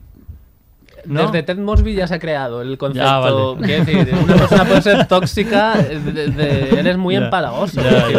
Pasivamente- Tiene- sí, que tiene nos sus hem- momentos, Nos sí. hemos respaldado siempre en que el romántico, oh, qué bonito, ¿no? El romántico es un pesado, quiero decir, cállate. Entonces Gus también es tóxico. Cállate, Ted Mosby. Claro, ¿sabes? Entonces para A mí mí me lo- cae bastante mejor Goods que, que Ted. Sí. pero ¿Dónde va a parar? Y le ¿Dónde ves parar? mundo y luego cuando ves su mundo te gusta más su mundo, por- no este sus amigos, estos de las canciones, te gusta más que el de ella, ¿no? Yo creo que ahí sí que está esa A ver, parte. ella vive más en conflicto, él no Sí, vive tan claro, en conflicto. claro, ella, ella sí. está sola. O Sí, sea, ella creo que es sola, el sí. personaje A está. ver, ella es tóxica porque el mundo me ha hecho así. O sea, quiero decir, luego conoces a su padre y. Porque no y se aguanta a sí misma, ya, o sea, porque Claro, es que no ya, se pues soporta está a sí misma. abocada a claro, eso, Sí, ¿no? hay mucha Es un personaje gente, muy hay trágico. mucha Sí, gente sí. así que, que, que está Tóxica, ¿no? expectante. Sí. ¿no? to- bueno, tóxica. No, que, que más que nada desde el punto dramático que vive ella, que es una persona que se agarra, aferra a cualquier persona por no estar sola. Y, y creo que eso lo han reflejado muy bien. Y el- la Mm. parte tóxica de ella es eso. Y es adicta, ¿no? Pero no, no, no me refiero solo a sustancias, sino a, las relaciones, a las personas, es adicta Por a todo, eso, ¿no? por eso. Creo que, que ese es el punto que tiene Mickey, que su parte tóxica es de... Parece una tía dura que se sabe sacar las castañas del fuego y no es así. Y luego es como que parece que, que se aferra a Gus al principio porque no tiene a otra persona cerca. No, a mí me, gu- me gusta precisamente eso, ¿no? Que le dan le van dando la vuelta a los personajes. O sea, el- ella parece esa tipa dura a la que luego le ves esa parte esa parte como suave, blanda y, y él, eh, que es todo lo contrario, también le vas viendo como esas reacciones poco a poco, ¿no? Que le... Es que es maravilloso que el inicio de la serie es así. O sea, nos, nos los- aparte que el primer capítulo a mí me costó, pero luego dije, Sí. qué guay, ¿no? Que hasta el final no, no se encuentran y luego, luego pasa eso, que, que parece que el Gus va a ser el, el cliché del chico que va detrás de ella, la voy a cambiar, no sé qué, y luego va, se Mm. da la vuelta totalmente. O sea, él la rehuye. Sí. Yo creo que, por lo que decías de los tópicos, de donde bebe el personaje de ellas, de la un personaje femenino que han eh, que se llama la Pixie Maniac Dream Girl, ¿no? que, Ujú. eh, que es, es ese personaje de la mujer li- como libre y un poco loca que añade, que aporta fantasía a la vida de un hombre aburrido ¿no? y le hace replantearse las cosas. Ese personaje prototípico es el de, el de Catherine Hepburn en la feria de mi niña. Sí. Y pero luego está lleno, la de 500 días juntos, ¿no? Hay, bueno, es un, es un tópico, un cliché de la comedia. Flowers del cómic. Ramona- Exacto, Ramona es un Flowers. tópico, ¿no? Eh, y yo creo que aquí lo que hace es jugar mucho con eso, porque al principio nos puede parecer eso, claro, porque la- ella va como a su bola, es muy libre, no sé qué, no sé cuánto, pero claro, luego, eh, perdón, o sea, está muy mal esta mujer. ¿no? Que probablemente las otras también lo estaban, porque no eran precisamente ejemplos de equilibrio, pero claro, pero está aportada desde la alegría, desde el nonsense, desde una especie de, de alegría de vivir que en este caso no es. Y entonces lo que hace es darle la vuelta ahí al tópico, yo creo que muy bien. A mí me gusta mucho cómo hace eso. Por más que el person por más que creo que Luego el tratamiento de los perso- personajes femenino y masculino también obedece a algunos clichés. Esta idea de él, él es más encantador. A pesar de esto que tiene que decías tú, Nacho, yo creo que él pues es más encantador, les encantaría que le saliera bien y ella está un poquito, decir, esta qué mujer más difícil. eh, no sé, muy... Eso está un Un poco, en poco la- negativo el eso está un personaje, acaba siendo, sí, está... Pero y por las eso- de Yada Pato muy especialmente. Por eso decía que Gus no, no es tan romántico como parece. es verdad. Por eso añadía lo de. Para mí, Gus tiene un punto canalla que, que ni se lo cree. Sí, que no se, no, se, no se deja llevar por él, pero podría hacerlo. sí. Claro, entonces para mí sí que está. El cliché está en una fina línea ahí difusa. ¿no? Por, por eso que eh, luego tienes capítulos de Mickey que dices, joder, a pesar de sus dramas, eh, es perfecta, ¿no? Es eh, perfectamente imperfecta. Sí. Eh, Pero luego es eso, que para mí el cliché mm, lo he notado como tú dices, pero, pero luego también no me ha sido una cosa tan exagerada. No, no, vamos, sí, no, luego lo, lo matiza mucho. Yo creo que lo bonito de la serie es que lo matiza muchísimo. Y lo que creo que, lo que decía antes Miquel, que no sabes por dónde va a salir, que te esperas que ahora harán esto, que es lo típico que hemos visto mil veces, y no, hace una cosa completamente distinta, ¿no? Eh, hay un capítulo maravilloso, ¿no? Que es ese en el que van a, tiene una cita en la que todo transcurre con normalidad. al me cine, encanta, sí. Y Sí. tú estás esperando todo el capítulo. El desastre. Que ¿Qué va a salga pasar? mal. ¿Qué va a pasar? ¿Qué va a pasar? Y no sale Sí. nada mal. De, de hecho, lo, hay un momento en el que Gus lo dice, que están ahí como en la barandilla y le dice, ¿no, no, te- no tienes esa sensación a veces de que todo está saliendo muy bien, pero tienes ese miedo todo el rato de que vaya a salir fatal? Claro. Pues es que, claro, tú estás viendo el capítulo diciendo, esto va a descarrilar en cualquier momento. Sí, porque lo has visto en las películas, Claro, es porque, claro, claro, porque es un está cliché jugando con el cliché. cinematográfico y de las series. Y es genial porque transitas con ellos. Vas de la mano y estás padeciendo todo el capítulo en que algo va, va- va a torcerse y termina el capítulo y sufres ahí como una, li- o sea, sientes una liberación, Sí, sí. ¿no? Decías, qué Sí. bien, ¿no? Qué bien. Es que a veces mucho- las cosas salen sí. bien. Y claro. juega mucho a los clichés, porque estás esperando que él meta la pata, como el tipo que es Sí. así, no sé cómo, pero no lo hace. Él que ella del loca. grado de locura ese que tiene y no. de- claro, eh, sí, porque también ese tiene sus momentos. Es bonito, sí, sí.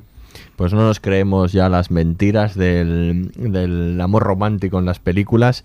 Eh, vamos a hablar precisamente de, de eso, pero antes escuchamos a Gus decirlo. ¿Sabes qué? Que le den. Pero si nunca me quiso. Nuestra relación fue una. una puta mierda. Sí, ya sabes, como la mayoría. ¿Qué razón tienes?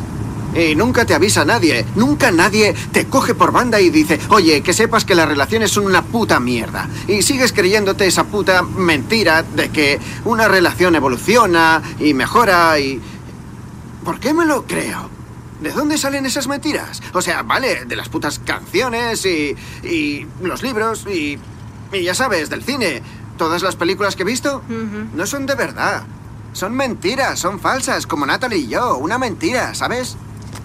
¿Qué hago con esto? ¿Pleasantville? Ah. Vete a la mierda, Pleasantville. Vete a la mierda. ¡Oh!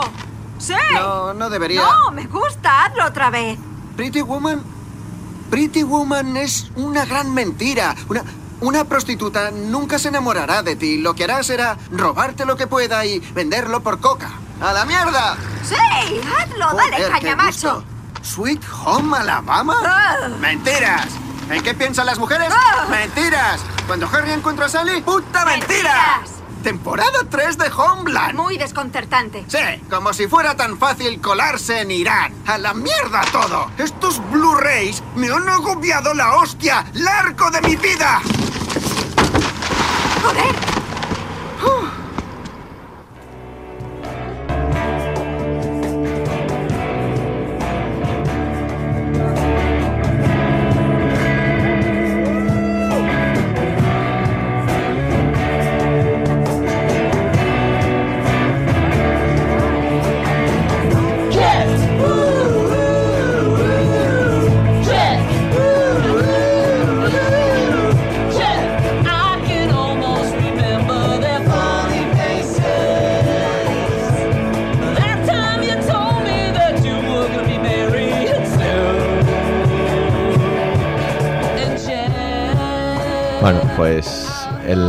De Love y su idea del amor romántico. A mí una cosa que me gusta mucho de Love es que mm, ya desde el principio no plantea pues la- el clásico enamoramiento, que incluso lo podemos ver hasta en, en Master of None, ¿no? Que, que incluso en ese capítulo tan maravilloso que nos cuenta todo, pues desde el principio, como pues ese proceso, ¿no? Como de enamorarse, el subidón, luego como que. eh, o el desgaste, el desenamoramiento. Pero aquí es como muy, muy complejo y muy confuso todo desde el principio, ¿no? No sigue los cauces establecidos. A mí eso me gusta mucho de, de la serie. No sé a vosotros de, Sí. de cómo se de, de cómo nos muestra, ¿no? El ideal romántico aquí o, o el- o la falta de él. Es que yo creo que hace, bueno, toda esta parrafada que hemos oído de Gus ahora, ¿no? En Claro, en es este corte claro. maravilloso, es que lo resume muy bien, ¿no? Es que yo creo que no somos conscientes de la enorme influencia que ha ejercido el cine en el modo en que vivimos el amor en la realidad. ¿Tú crees que ha hecho daño, eh? No, no, bueno, yo creo que... eres una hater. No, creo que ha creado unas expectativas, que ha inventado un modo de besar y la gente no se besa así, y que cuando en la vida real descubres que las narices chocan, que no, que no pasa esto, que de pronto te estira el pelo y que no sé qué, dices, Pero ay, perdona pero que en me salte de serie un momento. ¿Me estás diciendo que, por ejemplo, cuando en Master of None se besan en el cristal Francesca... Uy, qué cosa más bonita, y- por Sí. favor. Eso no pasa en la vida real. Igual no pasa. Eso me estás Igual si decir. pasa no queda tan bonito. Yo creo que, Es que la cosa es esta. yo lo- pasa- Cierro paréntesis. Pues Yo lo he pasa. probado y se. Empaña mucho el cristal. Claro. Se Yo de- mucho. debo decir Y si que, llevas gafas no te que a mí cuento. eso me fastidió un poco porque No Estamos Together hacíamos una cosa totalmente parecida con la pared y era como... Es que, claro, os pe- os pensáis de formas muy raras, Nacho. No, pero Sí. pasa una cosa con lo que tú tú dices que es genial, ¿no? Que a mí me pasa cuando era más joven que he quedado con una- le decías a un amigo, he quedado con una chica, ¿dónde te la vas a llevar al cine? Al cine en la primera cita y dices, bueno, tío, pues así hablamos poco, no sé, es no, luego puedes comentar la película, hay posibilidad de un beso en la oscuridad, tío, eres muy cutre, no sé qué, y dices, pero bueno, vamos a ver, ¿dónde está el punto? Y es verdad Claro. que en las pelis hacen mucho daño. Claro, es que la- pero en todo, en eso, en el sexo, en eso, lo que decir, todo se, se vive. Es que han creado una serie de clichés, claro, es que son ya más de 100 años creando estos clichés y yo creo que han ejercido una influencia enorme. En la vida real, pues es que las cosas no son así. Y estas comedias se a un poco a desmontar esto y lo, Lo agradeces desmonta. muchísimo. Es decir, vale, qué beso tan bonito el de cine, pero es que resulta que están en sus marcas, que, el actor y la actriz tienen que mirar cada una para un lado distinto para que en cámara quede muy bien ese beso precioso. Claro, en la vida real no hay marcas, ni Sí. guion, luego- ni esas cosas, ¿verdad? O con el- la representación del sexo, que, que, que- Sí. que eso yo creo que ha hecho un daño enorme, ¿no? Y- que tiene que ser un poco el imperio de la eyaculación precoz, ¿no? El modo que se hace el sexo en, las películas, de decir, perdona, esto no es así, o sea, lo siento mucho, pero... muy rápido y dura no, esto es muy rápido De y, hecho, no, y además es- incomodísimo, o sea, es incomodísimo. De hecho es así si vas borracho, porque te Sí, luego claro, dices, pero, pero es "¿Qué ha un pasado?". ideal que dices, no, perdona, no funciona. Y claro, yo me- claro, estas series vienen y con gente así como muy normal, te lo desmonta y dices, gracias, Sí gracias, verdad por que- favor. que- Pues mira, te voy a decir que en el sexo tampoco estamos avanzando en estas series, ¿eh? Porque los, lo- lo- mira, no, en Girls sí. El sexo en Girls es una cosa que, que, que- que- es alucinante, porque ahí ves unos polvos, bueno, incluso un po- bueno, son un poco deprimentes, pero son un poco, son, son bastante Un poco más realistas. Sí, un poco Sí, más realistas. Yo, creo que esas de secuencias las deberían pensar mujeres, os lo digo en serio, pero, Bueno. porque están pensadas desde otros puntos de vista. Sí, sí, pero que no Sí. pese a todo el sexo Sí, sigue sí, sí. siendo... Y luego con, con el daño que hace el cine también, ¿no? Eh, sin decir nombres, eh, a mí un amigo me decía hace poco, tío, eh, me conoció, cono- me ha hecho una chica, me ha hecho mucho daño. Ya, ya no es por roles, ¿eh? esto pasa con chicos o chicas, da igual. Esto, me, he conocido a una chica, me, me ha hecho sufrir, digo, pero ¿qué te ha pasado? Dice, era el prototipo de, de mujer que, que me gusta a mí, no sé qué, es como la X actriz de cine, y luego, ¿y, y qué ha salido mal? Pues que no tenemos nada en común, y yo estoy ahí forzando, y digo, bueno, pero claro, es que tú no, no, no te puedes enamorar de un Tom Cruise o una Julian Moore por el físico y porque la, la hayas la encontrado idea. en la vida Claro. real va a ser tal cual como tú esperabas. Digo, no puedes forzar la maquinaria y eso Sí, lo, lo hace el cine. Sí. Y te iba a decir que yo- a saber cómo es Julian Moore también te lo digo. Sí, claro, no- pero- no pero- ni idea que a lo exacto, mejor pero- pasas una tarde con Julian Moore. Pero te te enamoras de la imagen, ¿no? Con Tom Cruise la verdad es que a nadie se lo desea. Claro, No, no, ahí pero no. te enamoras de esa imagen o no, o de ese personaje que hizo en tal película que dices, Claro. me enamoré de, de esta persona y encuentras en la vida real a alguien que se le parece y, no- y dices, no, no tiene por qué ser Julian Pero, Moore. pero estas cosas sí que calan mucho. Tú hablas ahora de primera cita, no sé qué, toda esta cosa de primeras citas, segundas citas, no sé qué, es una cosa como muy del cine, que hemos aprendido ahí, porque los americanos deben hacerlo. Ahora yo veo a la gente y lo veo en Facebook que dice, fulano se ha comprometido con Mengano y hacen lo del anillo de compromiso. Y digo, ¿pero esto qué es? O sea, ¿Cómo se hace, no? Es que perdona que sí, que hay gente que lo hace estas cosas. ¿En la Hoy en día, treintañeros, sí, sí, sí, Ajá. sí. Yo La conozco más de uno y más de dos. Ciencia ficción. De este Es una yo te y lo esto digo. y esto es una influencia directa, lo digo de verdad, estoy segura del cine. Si hay Claro. una serie de hábitos que ni siquiera tengo muy claro que en la sociedad americana sean tan normales y que es algo que ha creado el, El cine, cine y que se todo están cine. imitando ahora constantemente. Y dices, ¿pero esto qué es? ¿Que ¿Y se puso de rodillas y te dio el anillo? ¿O qué? ¿Cómo va esto? Entonces, Es, es asombroso. El Entonces, resumen lo tienes cuando le preguntas a tus padres, ¿cómo, cómo le pediste matrimonio? Guau, pues yo qué sé, en un bar de carretera. Claro, ahí, yo yo qué sé, sé, sí, es ¿sabes? sí, decir, no sé, lo hablamos y dijimos que sí los dos. Borrachos. Claro. Por eso, que necesitamos más series como Love, Sí. que, que nos dicen Claro, que, o, esas- o Catastrophe, o todas estas, nos dicen que no, mira, Estas la vida... series sirven para eso, ¿no? muy importantes, y son sobre todo terapéuticas. Love, yo creo que sobre todo Love, ¿no? Que es especialmente realista y amarga en ese sentido y, Mm. que- y en el que un día esas cosas sí salen bien y otro día salen fatal, claro, o sea, claro. como... De hecho, pues lo que comentábamos así en esencia de- sobre Ted Mosby, un problema que para mí tuvo cómo, no, cómo conocía a vuestra madre es que hay un punto en el que él medio evoluciona, ¿no? Sí que se ve un desgaste en Ted Mosby, pero enseguida se difumina eso. Vuelve a estar otra vez súper enamorado de la vida, de, de- de enamorarse, ¿no? Él está enamorado de enamorarse. Y, y eso es un problema que tenía la serie. Problema en de, ese las- sentido. de ese tipo de comedias también. Que es lo que él ha las fuera de la serie en sus ¿Cuántas películas. temporadas tuvo como Claro. conocía a, a Nueve, vuestra ¿no? madre? ¿200? ¿Cuántos capítulos que, eh, componían cada temporada? Es imposible que no, No, exista no, las primeras temporadas funcionaron bien y luego se desgastó claro, completamente porque no había manera de creerse eso. A mí en ese sentido me gusta mucho Catastrophe porque porque porque has dicho ahora amarga, has dicho, no, esto sin embargo es amarga y tal. Digo, a ver, yo tampoco creo que sea amarga, sea realista, o sea, necesario. Es decir, hay- la vida te da esta amargura a veces, Claro. pero el enamorarse te da otras cosas, ¿no? Muchísimo Ujú. mejores. Y esas también están, ¿no? Y me gusta Catastrophe porque parten de dos desconocidos, ¿no? Que pues se lían un- en Londres ahí, follan y tal, y se lo pasan pipa. Él se va a Estados Unidos con Des y ella ahí, y luego resulta que se queda embarazada. Y a partir de ahí deciden construir. Dice, vale, pues somos pareja. Y, y hay un optimismo ahí precioso, que por más que luego pasen cosas que, que dices, claro, están empeñados en construir algo y acaban como enamorándose después, ¿no?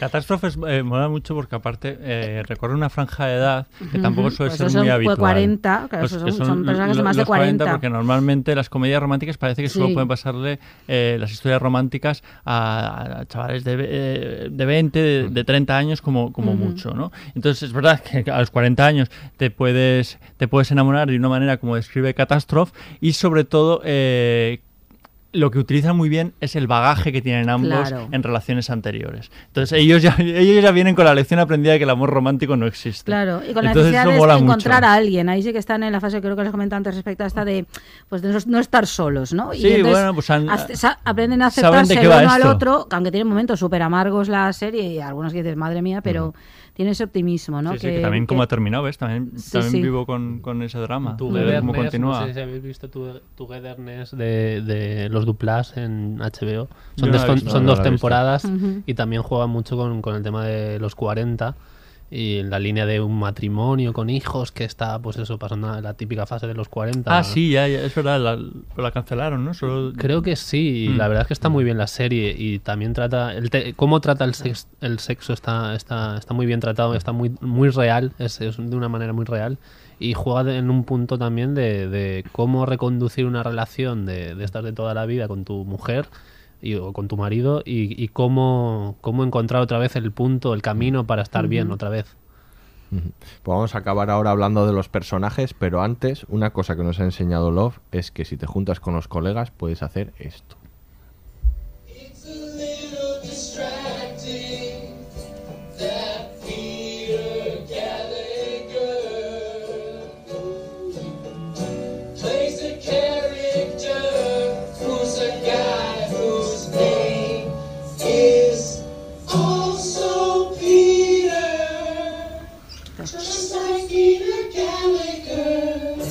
Esto tenemos que hacerlo, David. Esto Estaba tenemos que pensando lo hacerlo. mismo. De hecho, nos he reservado ahora un- en un bar aquí al lado y nos vamos a juntar y vamos a ponerle banda sonora a- porque es una idea. No, no, no, hay que hacer un podcast dedicado a cantar esto. Yo, ya sabéis que me he lanzado a cantar.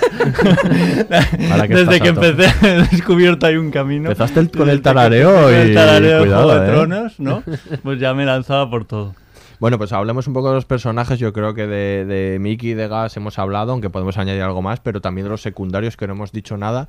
Y una cosa que caracteriza esta serie también a, a Master of None es que, bueno, aparecen secundarios también interesantes, ¿no? Un poco diferentes. Está, por ejemplo, eh, Bertie, que es la compañera de piso de, de, de Mickey que es, que es muy divertida, ¿no? Que es un personaje que también da un vuelco, ¿no? Que parece la Sí, chica la- tímida que te lleva ahí un infierno. La chica por- de pueblo, de la América Profunda, que luego, Que luego madre mía, salvaje. tiene un bagaje que para qué. Está genial. No se creo que, con nada. que- que la, la baza que tienen las dos series es el, el refuerzo que dan los secundarios. O sea, tienen a mí me pasa eso que, que mm, echaba en falta en la segunda temporada ver más a los amigos de Gus no En la- como que en la primera Mm, temporada se ven más Eso es verdad, y en la sí. segunda temporada se- desaparecen Sí, un poco es verdad, sí. Y, y se echaban en falta totalmente Él también se va, ¿no? A otro sitio en la segunda Mm. temporada y un poco, no sé. Mm. También eh, está el, el personaje de Arya, que es la, la- la niña actriz a la que le da clase, eh, clases especiales eh, Gus, que es- y, que y es- ella le da clases y a ella él da a él, que, es la, que por cierto es la hija de Judd Apatow, Iris Apatow, y, y que también eh, genera muchos momentos divertidos. Y este personaje que yo detesto profundamente, que es el del Dr. Greg, con el que mm, trabaja Mickey. Y, y que Mm. está siempre malmetiendo, intentando, y que es, bueno, es que es un Ah, personaje sí, deliberadamente despreciable, ¿no? Mm. Bueno, y Randy, ¿no? Randy Y es Randy. el, el, eh, este El psicópata, ¿no? Qué miedo que, da, de de momento da mucho miedo, ¿no? En el, de- el de las El de capítulo de, la- drogas. de la- de las setas es que es, que maravilloso. el de podría. Y luego está el, el- es que no sé cómo se llama, el amigo de, de Gus, que es como muy entrañable, que es como muy inocente, que es de la panda, de, de los de la guitarra, que, Sí. que es uno grandote, Sí, que es alto, exacto, sí. Ah, sí. Que, que vive Que vive en el mismo bloque y que le lanza exacto, sandalias, ¿no? Para- a mí ese personaje desde- me desde parece balcón. maravilloso, es ternura pura, que Sí, no te esperas que exista alguien así con esa edad. Luego, luego está el person eh, Kevin, que es este eh, que trabaja como eh, dando la comida, ¿no? En el, en el set y que Ay, que es un una pozo de sabiduría. Sí, que es una sí. especie de, sabe- de sí, sí, Bueno, de es un tío muy práctico y mola mucho. eh, Muy divertido. Pero eso- le sitúa muchas veces a, a Gus, en plan de, a ver, pero tú qué es lo que quieres. Y luego también tiene esos cortes de, de manga que le hace todo el mundo. Quiero decir, que aparte de ser alguien que es, parece ser amigo, pero luego también tiene distancia hacia él, ¿no? Es como que Gus está completamente separado en ese set.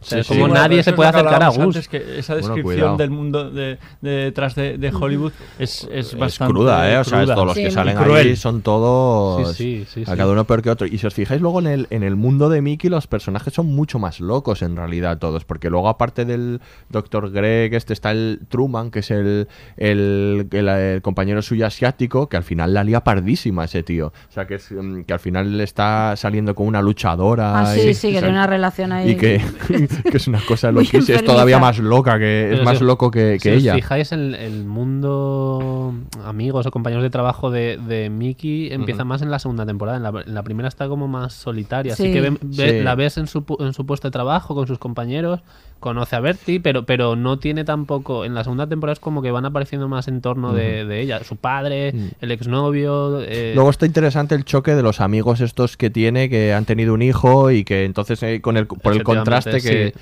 eh, por el contraste es interesante que él por cierto es el Mark Oliver Everett que es el, el cantante de The Hills que Ah. tiene este libro maravilloso de Blackie Bush que es cosas que los nietos deberían saber que os recomiendo genial. y que aparece allí un poco dándole el tono también porque su el tono este que tienes pega bastante con la serie ¿eh? Sí, sí. El del hombre este Sí. no sé ahí está, están interesantes los, los secundarios desde luego y dan momentos Sí.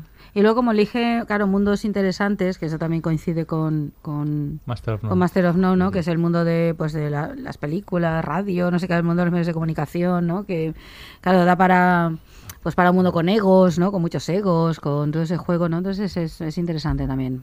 Sí, bueno, se tiende a idealizar también Sí. mucho ese mundo de, de los medios de Claro, comunicación. claro, y aquí te muestra la- Esto la- la desmonta, cara B, te lo sí. desmonta. Pues bueno, vamos a pasar ya a hablar de Master of None. Ese cuento no tiene final feliz. Es muy triste. Cuéntame tú uno. Vale. Había una vez un churri llamado Dev y un día conoció a la hermosa princesa Rachel. Ah, tenía el mejor bullate del mundo. Era guay y divertida. Y estaba junto a una máquina de discos y Dev le dijo, oye, ¿has puesto a los Bascaks? Y ella dijo, ah, sí, he sido yo. Y él dijo, oh, me encantan los Bascaks. Y empezaron a bailar y a hablar y acabaron volviendo juntos a casa. Y Carlomagno conoció a Beatriz. Pero aquella noche, Carlomagno tenía tanta fuerza que rompió su armadura y tuvieron que ir a por una poción mágica llamada Píldora del día después. Y fue un poco raro, y pensaron que no volverían a verse jamás. Entonces se reencontraron en un concierto y bebieron y bailaron y se divirtieron, y Dev dijo, oh, voy a besarla. Sin embargo, la princesa Rachel estaba saliendo con un príncipe malvado del reino de Seattle y no pudo hacerlo. Pero un día viajaron juntos a Nashville y se lo pasaron en grande. Fue el mejor viaje de su vida. Al final se fueron a vivir al mismo castillo. Y de vez en cuando se peleaban por tonterías, otras veces por cosas más serias. Pero al final lo arreglaban porque se amaban y amaban el reino que habían construido. Fin. ¿Vivieron felices y comieron perdidas? No sé si perdices, pero sí que son muy felices.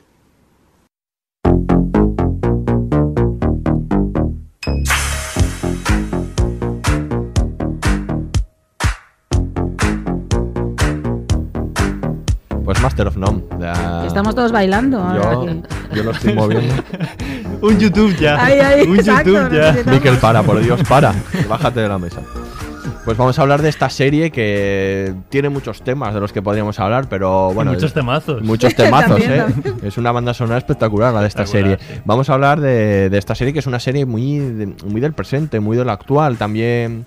eh, en todas las entrevistas pues hablan de, de estas cosas, pero que, refleja muchas cosas de la cotidianidad de, de- de lo que nos está pasando, sobre todo a esta generación, ¿no? De treintañeros, eh, de lo precario, de... Es de autor, De, autor. es sí. de autor.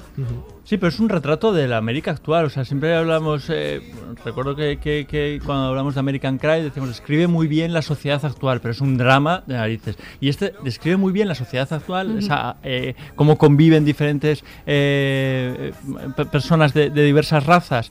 Los problemas que eso, que eso conlleva, pero está tratado de otro modo, ¿no? más, más cómico, más naturalista, pero en realidad describe muy bien eh, eh, los problemas laborales, los problemas sentimentales, los, eh, eh, los abusos que se cometen. Es que hay, Las formas de relacionarse un de- diversas, de, temas. o sea, generacionales también. Y, ¿no? y Sí. luego también que, que relación con los padres, in- inciden de repente, eh, yo qué sé, la temática este del personaje de la primera temporada, que es la compañera de- del anuncio, ¿no? Que, que, que la persiguen por la calle, Ah, ¿no? sí, sí. Ah, bueno, claro. que ahí eh, trata temas en plan, hoy vamos a hablar de esto, como Sí. si estuviera en un programa de radio Sí, sí. O, en un, o en un noticiario. Sí, Quiero sí, decir, sí. hoy en el capítulo de hoy queremos hablar de esto y, y van directos al tema. Yo sí. Y a mí ya me vuelve loco en la, la serie que mm, hablábamos antes, Nacho, que, que hay gente a la que no entra al principio. A mí me parece alucinante, porque ya en el segundo capítulo te, da, te da un giro en el que a lo mejor piensas que es una comedia romántica que va a estar eh, basada un poco pues en la experiencia y los anhelos de, de Dev. Pero el segundo capítulo es el capítulo que se llama Parents, que es el capítulo en el que analizan sus- su relación con sus padres, lo poco que saben de ellos, eh, las cosas que han vivido, que me parece alucinante, que te cambia el tercio, que, notas que expande la serie ya en el segundo capítulo hablando de las relaciones en general y cómo son los vínculos con los padres y las diferentes culturas, ¿no? Eso es... Creo que también influye y no, y no, mm, no considero que sea una cuestión de ser eh, de lo racial o no, pero como no estamos acostumbrados a ver protagonistas con perfiles tan diferentes, Claro. eso creo que también de algún modo te afecta, ¿no? Es una cuestión de que nos han acostumbrado a que el protagonista o la protagonista tienen que ser perfectos a- al ojo y, y- y no, quiero decir, pasa con Girls, pasa con pasa con, con Love, pasa con muchas series que estamos empezando a ver que, que la, la vida real es ver gente de, de todos los colores, de todos los sabores, de todos los tamaños y esto Claro. es así y, y quizá eso choca, ¿no? Ver de repente a un protagonista eh, indio en mitad de Nueva York, eh, pues te igual descoloca más de Con uno. un ¿no? amigo coreano y con una amiga lesbiana negra. ¿no? Es Exacto, está- todo- y te- estamos acostumbrados a que sea el perfil del secundario, del secundario gracioso y ya está. Y en este momento ves que el tío te muestra unas caras y unos colores eh, en cuanto a todo lo que le va sucediendo que es magistral. Entonces creo que también igual eso... Ya te digo que no me gustaría decir que sea una cuestión racial, sino que es una cuestión de que no nos han acostumbrado a que el Claro. protagonista puede ser cualquier persona. Bueno, sí que es una cuestión racial. Efectivamente, estamos acostumbrados a que el indio tiene que ser el actor secundario. Sí, además ellos lo- comentan muchas veces en la claro, serie, Es una claro. realidad. Es muy, y si tú te paras a pensar, efectivamente, piensa eh, en, en protagonistas indios. No, no, No. existen. No existen. Vamos, pero decir, como el latino tiene eh, un, un papel destinado para él y como incluso eh, los negros lo, lo tienen. Entonces. eh, él lo denuncia y lo pone en la, en la palestra dándole la vuelta. Pero es una cosa, perdón, eh, me- porque me, me hace mucha gracia este tema, ¿no? Que me, me- da rabia en el sentido de que ves una película protagonizada por negros, ya todo el ambiente estético y musical va relacionado con el mundo eh, del Bronx, por ejemplo. Sí, Dices, sí, ¿por qué tiene que ser así, Sí, no? Y en- aquí te demuestran que, que no. Claro. Que aquí la música es música que todos hemos podido escuchar,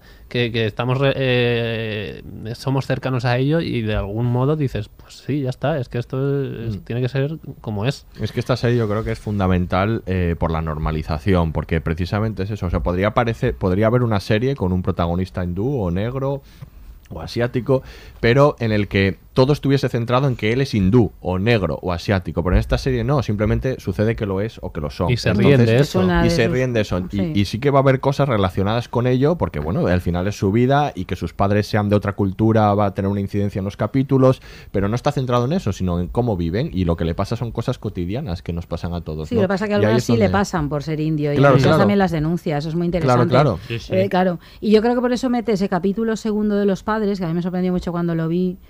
Por eso, para dejarlo bien claro desde el principio, porque, claro, porque ellos son emigrantes, o sea, es gente que va a Estados Unidos, esa es la generación, que yo creo que hace un esfuerzo precioso y le sale muy bien de, de estas son las raíces y no podemos olvidarlas, por mucho que él sea un americano como todos los demás.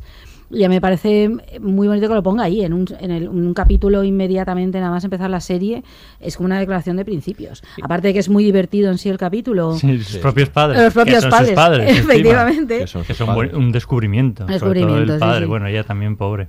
Y ahí tienes toda la razón porque por lo que comentábamos antes de estas nuevas series que, se, que rompen cualquier estructura. A mí me está pasando ahora, por ejemplo, en un proyecto que estoy desarrollando, que se lo paso a un amigo para que me lo supervise y él es muy técnico.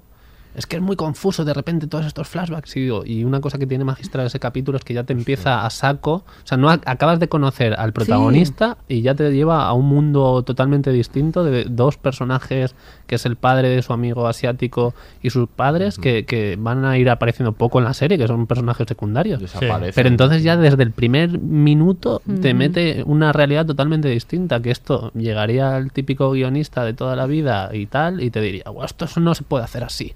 Porque te estás saltando unas reglas que, que, vamos, puedes confundir al espectador, pero dices, bueno, pero es que no podemos seguir manteniéndonos en una estructura Claro. clásica de, de ficción. Además, Pero es que cuan- más no confunde, le da las bases Claro, a los además- personajes. Cual. Tú lo entiendes mucho más, porque él mismo va, y busca sus raíces y tú entiendes a ese personaje y de pronto lo coloca en otro lugar y a la propia sociedad, por lo que decías antes, Mm. como reflejo de la sociedad, de lo que es. ¿no? Sí, cuando está bien hecho, eh, se- eh, sí que te lo puede explicar. En este caso es fantástico, ¿no? Porque además hace un juego y te, te enseña la, el- la historia pasada de su padre. Just, él antes está diciendo que no te arreglo el iPad, ¿no? Y luego, pues, to- sale toda la historia de sac- sus sacrificios y sus esfuerzos para Sí, acabar en, que, que no te arreglo el iPad, ¿no? Como después de todo esto, no, no te tomas cinco minutos de arreglarme el, el maldito iPad, ¿no? Como ahí se da cuenta de que de, ahí- y te está enseñando la distancia que hay entre ellos, lo poco que sabe de y del él, peso ¿no? de la historia, ¿no? Claro, porque todo lo que le pasa pues, son acontecimientos históricos que les obliga a emigrar a una serie de cosas, ¿no? Y, Y- además es una, es una historia de éxito, él es médico. Sí, sí, sí. Eso me gusta mucho, Sí, es sí. una historia de, de éxito. Y te bien. está hablando de, de- también de la de, de cómo es la,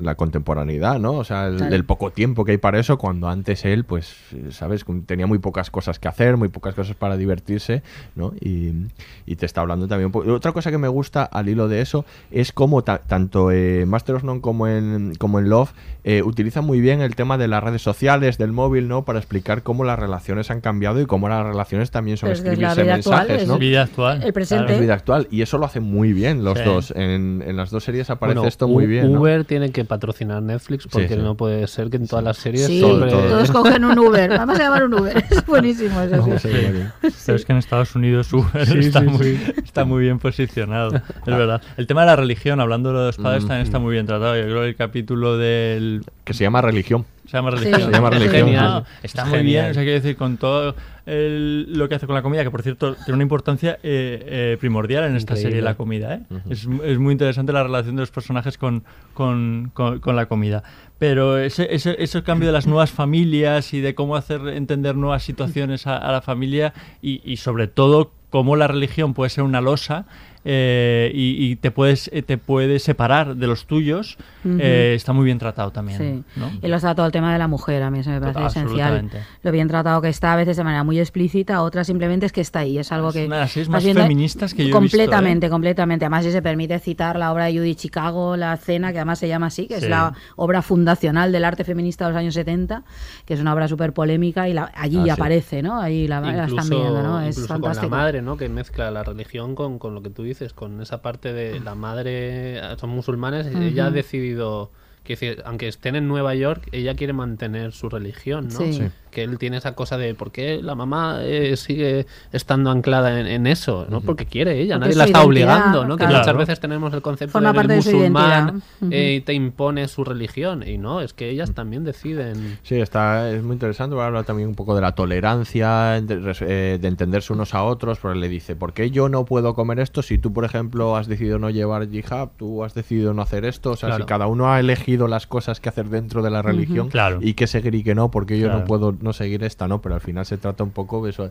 de entenderse y de respetarse, ¿no? Sí, de tolerarse. Está muy- de la tolerancia es súper importante en, en esta en esta Sí, bueno, es la, es la convivencia, que es La una palabra tolerancia que no, que sí, no nos la- acaba la de gustar, ¿no? sí, la, sí, idea de la convivencia, porque tolerar es que alguien tolera, ¿no? Sí, Pero la es- convivencia, la mejor, sí. convivencia. la convivencia. Sí, Bueno. lo cual, insisto, no quita para que haya denuncia constante. A mí me Claro, gusta claro. porque mantiene, es muy reivindicativa. Sí, sí, sí, La serie, claro. tanto de todos estos temas como lo de la, la mujer, bueno, de todo. No, la mujer, el capítulo este que comienza ellos volviendo a, a casa, la diferencia entre él con su amigo, Claro. mm, plantándose estupideces, y la chica que vuelve sola temiendo, Mm. en cualquier momento le puede pueden atacar, es una, Es una descripción estupenda. Es genial. Sí. Y luego el capítulo de las primeras citas, ¿no? De las aplicaciones, eh, la diferencia en que- cómo se lo toma, cómo se lo toma él y cómo se lo toman eh, eh, muchas chicas, muchas posiblemente influenciadas, por cierto, con la visión romántica de la que hablábamos antes, y otras enfrentándose a, a que en la, en la realidad eh, pues no juegan en la misma liga, desgraciadamente. Y Hemos hablado también de, de estos protagonistas que son o hindús, negros, o- y en la serie está es- implícito, pero también, también está explícito, y vamos a escucharlo en este corte que es oro. Ah, no me han cogido. Querían que pusiera acento y eso. ¿Qué? ¿No sabes cómo hacerlo? Es súper fácil, tío. Yo siempre imito a mi tío Madú. No, sí que sé hacerlo, pero me siento mal poniendo esa voz. ¿Tú la pones sin más? No, no siempre lo marco, pero es un taxista, o sea, tampoco es para tanto. Ya, pero ¿no es frustrante que la mayoría de nuestros papeles sean solo estereotipos? Taxista, científico, informático. Sí, pero no es siempre así. O sea, por ejemplo, me dieron uno hace poco. Pradip, hombre indio de aire espiritual lleno de clichés espirituales. Lleva un ultramarinos. Tiene un gracioso acento indio. No es un buen ejemplo. Mira, ya lo pillo. Puede que haya un Pradip que lleve un ultramarinos. Y no tengo nada contra él, pero ¿por qué no hay un Pradip que para variar sea arquitecto o que diseñe guantes o con un trabajo como los de los personajes de Bradley Cooper? Tío, eso mismo digo yo. Me muero de ganas de hacer algo así. Y mira, mientras haré algo bueno con la pasta de Pradip. Bueno, al menos cogen actores indios de verdad para esos papeles y no como en Cortocircuito 2. ¿Qué pasa con cortocircuito? Pues que un blanco interpreta a un indio. ¿Qué? ¿La peli del robot? ¿Con super número 5? Espera, ¿no lo sabías? A ver, ¿de qué indio estás hablando? Colega. Ese tío es blanco. ¿El robot o el indio? El indio es un blanco en realidad. Pero- Es Fisher Stevens. Le pusieron maquillaje marrón. ¿Qué qué? Sí, pusieron un robot de verdad y un indio falso.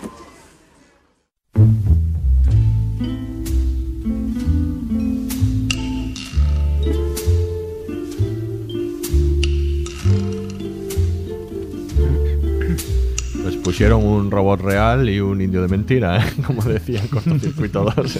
Me parece maravilloso. Es que es real, es real. Es que es real, ¿no?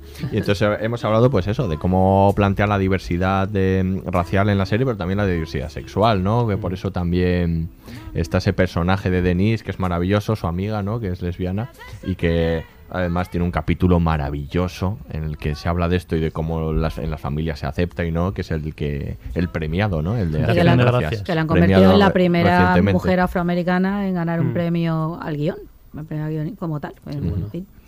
Sí, la verdad es que eh, en ese sentido lo comentábamos antes, ¿no? El- estas estructuras que cambian, ¿no? Que de repente la serie la protagoniza una persona, pero de repente eh, te despejas de, de Dev y pasamos a ver a, a Denise. Sí. Eso es genial, quiero decir, te da un respiro también y te marca un punto de vista totalmente distinto dentro de la serie. Y cómo con un capítulo nos presenta toda la vida de Denise y toda la familia de Denise. Es la maravilloso. Y las descripción de la relaciones madre, entre la ellos, tía, sí, sí, sí. la abuela. Son o sea, capítulo repartazo. más allá de, Es que del asunto, capítulo- ¿no? De, de- de la aceptación de la, de la identidad sexual. Para mí ese capítulo es maravilloso por cómo describe a toda, a toda una generación de, de- de mujeres y, y- y- y- y cómo ha funcionado ¿no? esa, esa familia, ¿no? Sin, sin un referente eh, masculino y es, es, es- es muy interesante. Y hay una cosa muy bonita que también creo que la- bueno, lo han jugado bastante guay, ¿no? Que puedes es- ver a un protagonista masculino, ¿no? Que es lo típico, pero creo que tiene un plantel de secundarias espectacular la Sí, serie. sí, Quiero sí. decir, se apoya un montón en que, en que los personajes secundarios son muy buenos, tanto los hombres como las mujeres, pero es que además las mujeres aportan la magia a la serie. No es un- Sí, sí. una serie donde es un chica florero y ya está. No, no, no, en absoluto. No, no, lo que ha dicho Miguel, es una serie muy Sí, feminista, de verdad. Yo cual, creo que sí, es una sí. de las más feministas que hay ahora. Sí, sí. Porque aparte está muy bien que no, eh, sin la necesidad de, de- de- de sacar la pancarta, lo, lo, lo introducen las tramas con, con naturalidad, que es lo que debería ser, ¿no? Mm. Quiero decir, el, el- el feminismo no debería ser un asunto aparte, debería estar en nuestra convivencia natural, en todos nuestros diálogos, en todos nuestros debates, con normalidad, ¿no? Y en los argumentos en, en las series. Entonces está, está muy bien cómo él lo va introduciendo en, en tramas muy diferentes. Claro, porque forma parte de su vida y de su Claro, aprendizaje. Cuando claro. las mujeres le, le enseñan cosas, ¿no? Eso que, Claro. que no es lo mismo ser mujer andando por la calle que ser hombre. Claro. Y, claro, y él lo aprende y entonces está ahí, ¿no? Además, el diálogo que tiene siendo adolescente con, con Denise, ¿no? Cuando Es ella le- ya se libera con él, lo asume con una cosa, donde- Sí, sí, ¿no? Que lo, sería como, qué rara es mi amiga, o Sí. incluso Sí. acabar la amistad, ¿no? De estas Sí. cosas que te... Y el tío eh, tiene ahí un aguante fenomenal, Eso ¿no? lo- Que es una sí, naturalidad sí, sí, perfecta. sí. Eso Sí, lo vamos sí, a sí. escuchar ahora en un ratito. Y otra cosa que, que ha mencionado Nacho al principio del podcast es el, la, la estética, ¿no? La, la- capacidad de narrativa y estética que tiene la serie para también sorprendernos y hacer cosas diferentes. Eh, es muy, la serie es fascinante porque por un lado es muy experimental en algunos casos y por otro lado es muy clásica, ¿no? Como, como hemos- vemos el principio de la segunda temporada, como ese homenaje a De Sica, ¿no? Al Pero al mismo tiempo es bicicleta. innovador, es en blanco y a y, negro. vez y a la vez es innovador Claro, ¿no? y tiene citas del ladrón de y de un montón de tal películas, tal cual, que tal cual, el tal niño cual. ahí sentado en el bordillo. o el homenaje a la ciudad de Nueva York Sí. también Tiene un precioso punto Woody Allen, pero con una evolución Sí. fenomenal, ¿no? Porque Woody Allen se ha quedado en esa- que muchas veces eh, tiene ese punto machista, ¿no? Eh, las historias de Woody Allen, que aquí eh, mantiene un poco ese homenaje y a nivel narrativo, a nivel guion, no tiene nada que ver. Ujú. O sea, tiene esa cosa que, que a mí me parece muy interesante también. capítulos en blanco y negro un capítulo en mudo en el que El de las vidas divertidísimo cruzadas, las ¿no? de Sí. las vidas cruzadas Sí, es sorprendente, ¿no? Que divertidísimo. tampoco te lo esperas y No claro, esperas entra, desaparece él y... El, del, el de la aplicación Y también. en las primeras Sí, citas, efectivamente. mira que se ha contado veces esa misma historia Mm. y está muy bien contada. O sea, quiero decir, te, te da una, Sí. una visión del- de, abanico de relaciones muy diferentes. Pero yo es- mm, tengo especial debilidad por el de las vías cruzadas. Primero, porque él desaparece completamente. Eh, segundo, porque retrata a, esa, eh, a esas personas que normalmente no vemos, ¿no? que están ahí pero no se, no, se, no, no se les ve y les pone en una eh, primera posición. Eh, te, los te los traza en, en dos líneas, pero tú entras, o sea, quiero decir, desde, desde el principio, es decir, que se queden ya todos estos y cómo convergen, ¿no? Al final. Y luego es una declaración de amor a la ciudad, porque yo creo que tiene una relación Sí. Muy chula, que por cierto también creo que en Love es muy importante la relación con Los Ángeles. sí, O sea, sí, que se desarrolle en Los Ángeles creo que es, que es primordial, ¿no? Es una ciudad es de, otra de- cara de de Los falsa- de Ángeles. falsas promesas, ¿no? En la que todo es, todo es mentira. Y aquí la relación de ambos con las ciudades en las que se desarrollan sus vidas es muy es Yo creo que es muy importante, ¿no? Y esta es una oda, ¿no? A, a- a- Nueva York y al estilo de vida que, que, bueno, que permite, a- por lo menos a él, eh, Nueva York, ¿no? Todas las caras que tiene, muy poliédrico. pues vamos a escuchar ese corte que anunciaba Nacho antes y vamos finalizando Oye, ¿puedo contarte algo? Sí, claro. ¿Qué pasa? Vale, ¿sabes, Erika? ¿Erika la blanca o la negra? No, la que es mezcla. Ah, sí, la que es mezcla. Es guapa. No, está buena que te cagas. Vale. Lo que te estoy intentando decir Es que me gusta. Que estoy pillada. Espera, ¿me estás diciendo que eres... ya sabes... Libanesa. ¿Qué? ¿Eres del Líbano? No, es que no sé cómo, no me siento cómoda con la palabra lesbiana. Pues vale, diremos que eres libanesa. O sea, tenías muchos números. Fuiste la única que fue con unas Jordan al baile. Y hace años que tienes ahí a Jasmine Guy. Seguro que no era por cómo actúa. Y me he visto como Dabrat desde preescolar. ¿Se lo dirás a tu madre? A los negros no nos gusta mucho hablar del tema gay. ¿Por qué? Hay negros que creen que es una elección. Y cuando se enteran de que su hijo es gay, se preguntan qué habrán hecho mal. Martín el gay es blanco y sus padres hicieron eso. Sí, pero con los negros es más intenso. O sea, nosotros competimos en todo. Y los hijos son unos trofeos. Si les algo gay, es como ensuciárselo. No creo que ser libanesa ensucie el trofeo. Hay trofeos heteros de sobra. A mí me mola que seas un trofeo libanés. Gracias, tío. ¡Oh, qué charla tan intensa! ¿Nos liamos unos petas?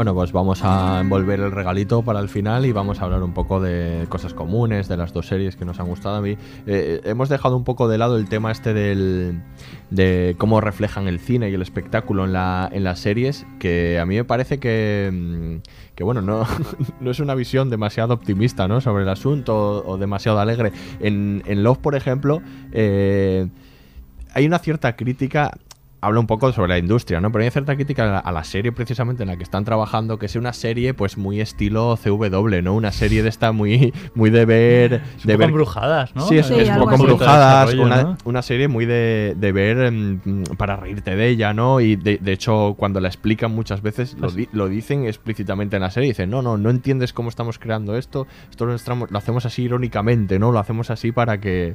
eh, mal a propósito, ¿no? Como eso. sí, bueno, y el oficio de guionista. Y el oficio Son unos cabrones de cuidado, los de, los de. Love, ¿eh? Te lo digo, Nacho, porque igual sois así. Yo no, cuidado. yo no lo sabía. Eh, Hay una cosa que, que a mí me parece muy interesante, que, que a pesar de esa crítica, es una cosa que aquí es inviable, el poder reírte o hacer una ironía con respecto a...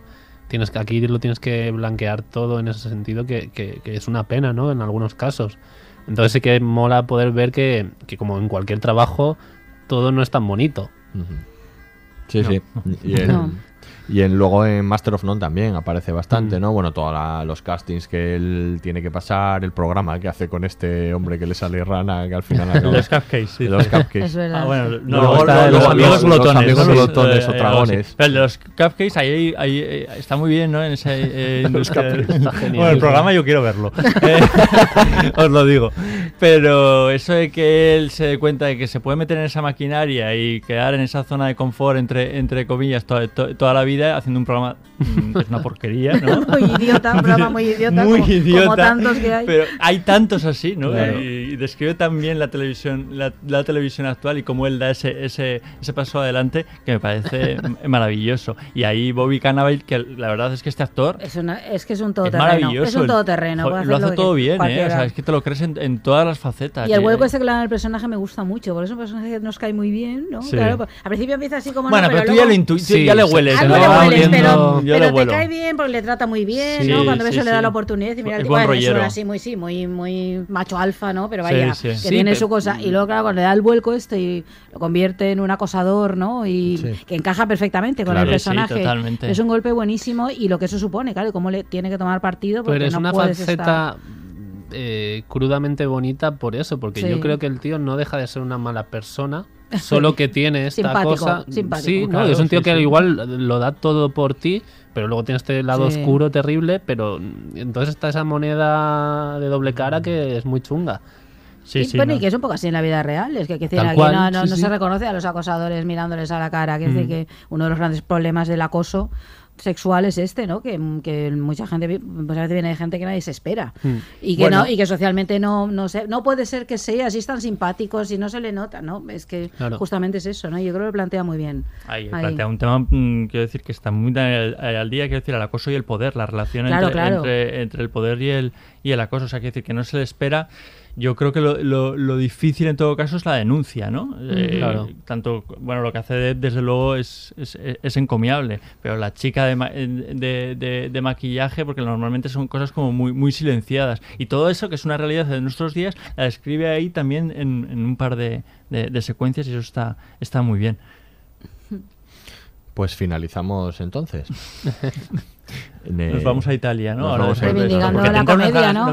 te entraron unas ganas. Ah, bueno, ¿Tienes eso la pasta Vamos a- preparada? nos, Sí, sí, nos sí. vamos reivindicando la comedia. Sí, Nos sí. vamos reivindicando la vamos a cabeza. Espero, espero que nos hayamos redimido un poco. de- Aunque luego supongo que vendrán series más, más serias otra vez de estas, ¿no? No, más serias no, pues estas son muy serias, para que Sí, nos sí. hacen Sí. sonreír, pero... No, eran duras las de la Sí, temporada la verdad pasada. que eran todas como muy dramáticas. Eran Sí, sí, dramáticas. Dan ganas de, comedia, comedia. reírse y se pueden contar sobre todo historias de este tipo tan reales con una sonrisa y dándole, dándole Pero la comedia la ha vuelta. hecho ¡Viva la siempre comedia! eso. Efectivamente, buen final. Vamos a quedarnos con eso. Pues Aurea Miquel, todo mi amor para vosotros. Igualmente, caballero. Nos, Love, love, love. Nos vemos en el próximo podcast. Nacho, muchas gracias Un por haber venido. Muchísimas gracias por invitarme. Calla y bésame.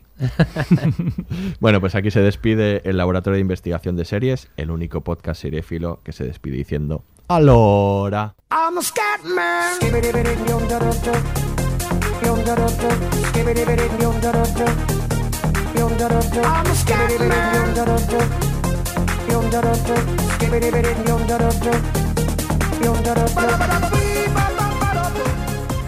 Todos los episodios y contenidos adicionales en podiumpodcast.com y en nuestra aplicación disponible para iOS y Android. Síguenos en Twitter, arroba podiumpodcast y en facebook.com barra podiumpodcast. Everybody stutters one way or the other, so check out my message to you. As a matter of fact, I don't let nothing hold you back. If the scat man can do it, so can you. Everybody's saying that the scat man stutters but does and never stutter when he sings. But what you don't know, I'm gonna tell you right now that the stutter and the scat is the same thing. Yo, I'm the scat man. Where's the scat man? I'm the scat man. Why should we be pleasing any politician reasons who would try to cheat the seasons if they could?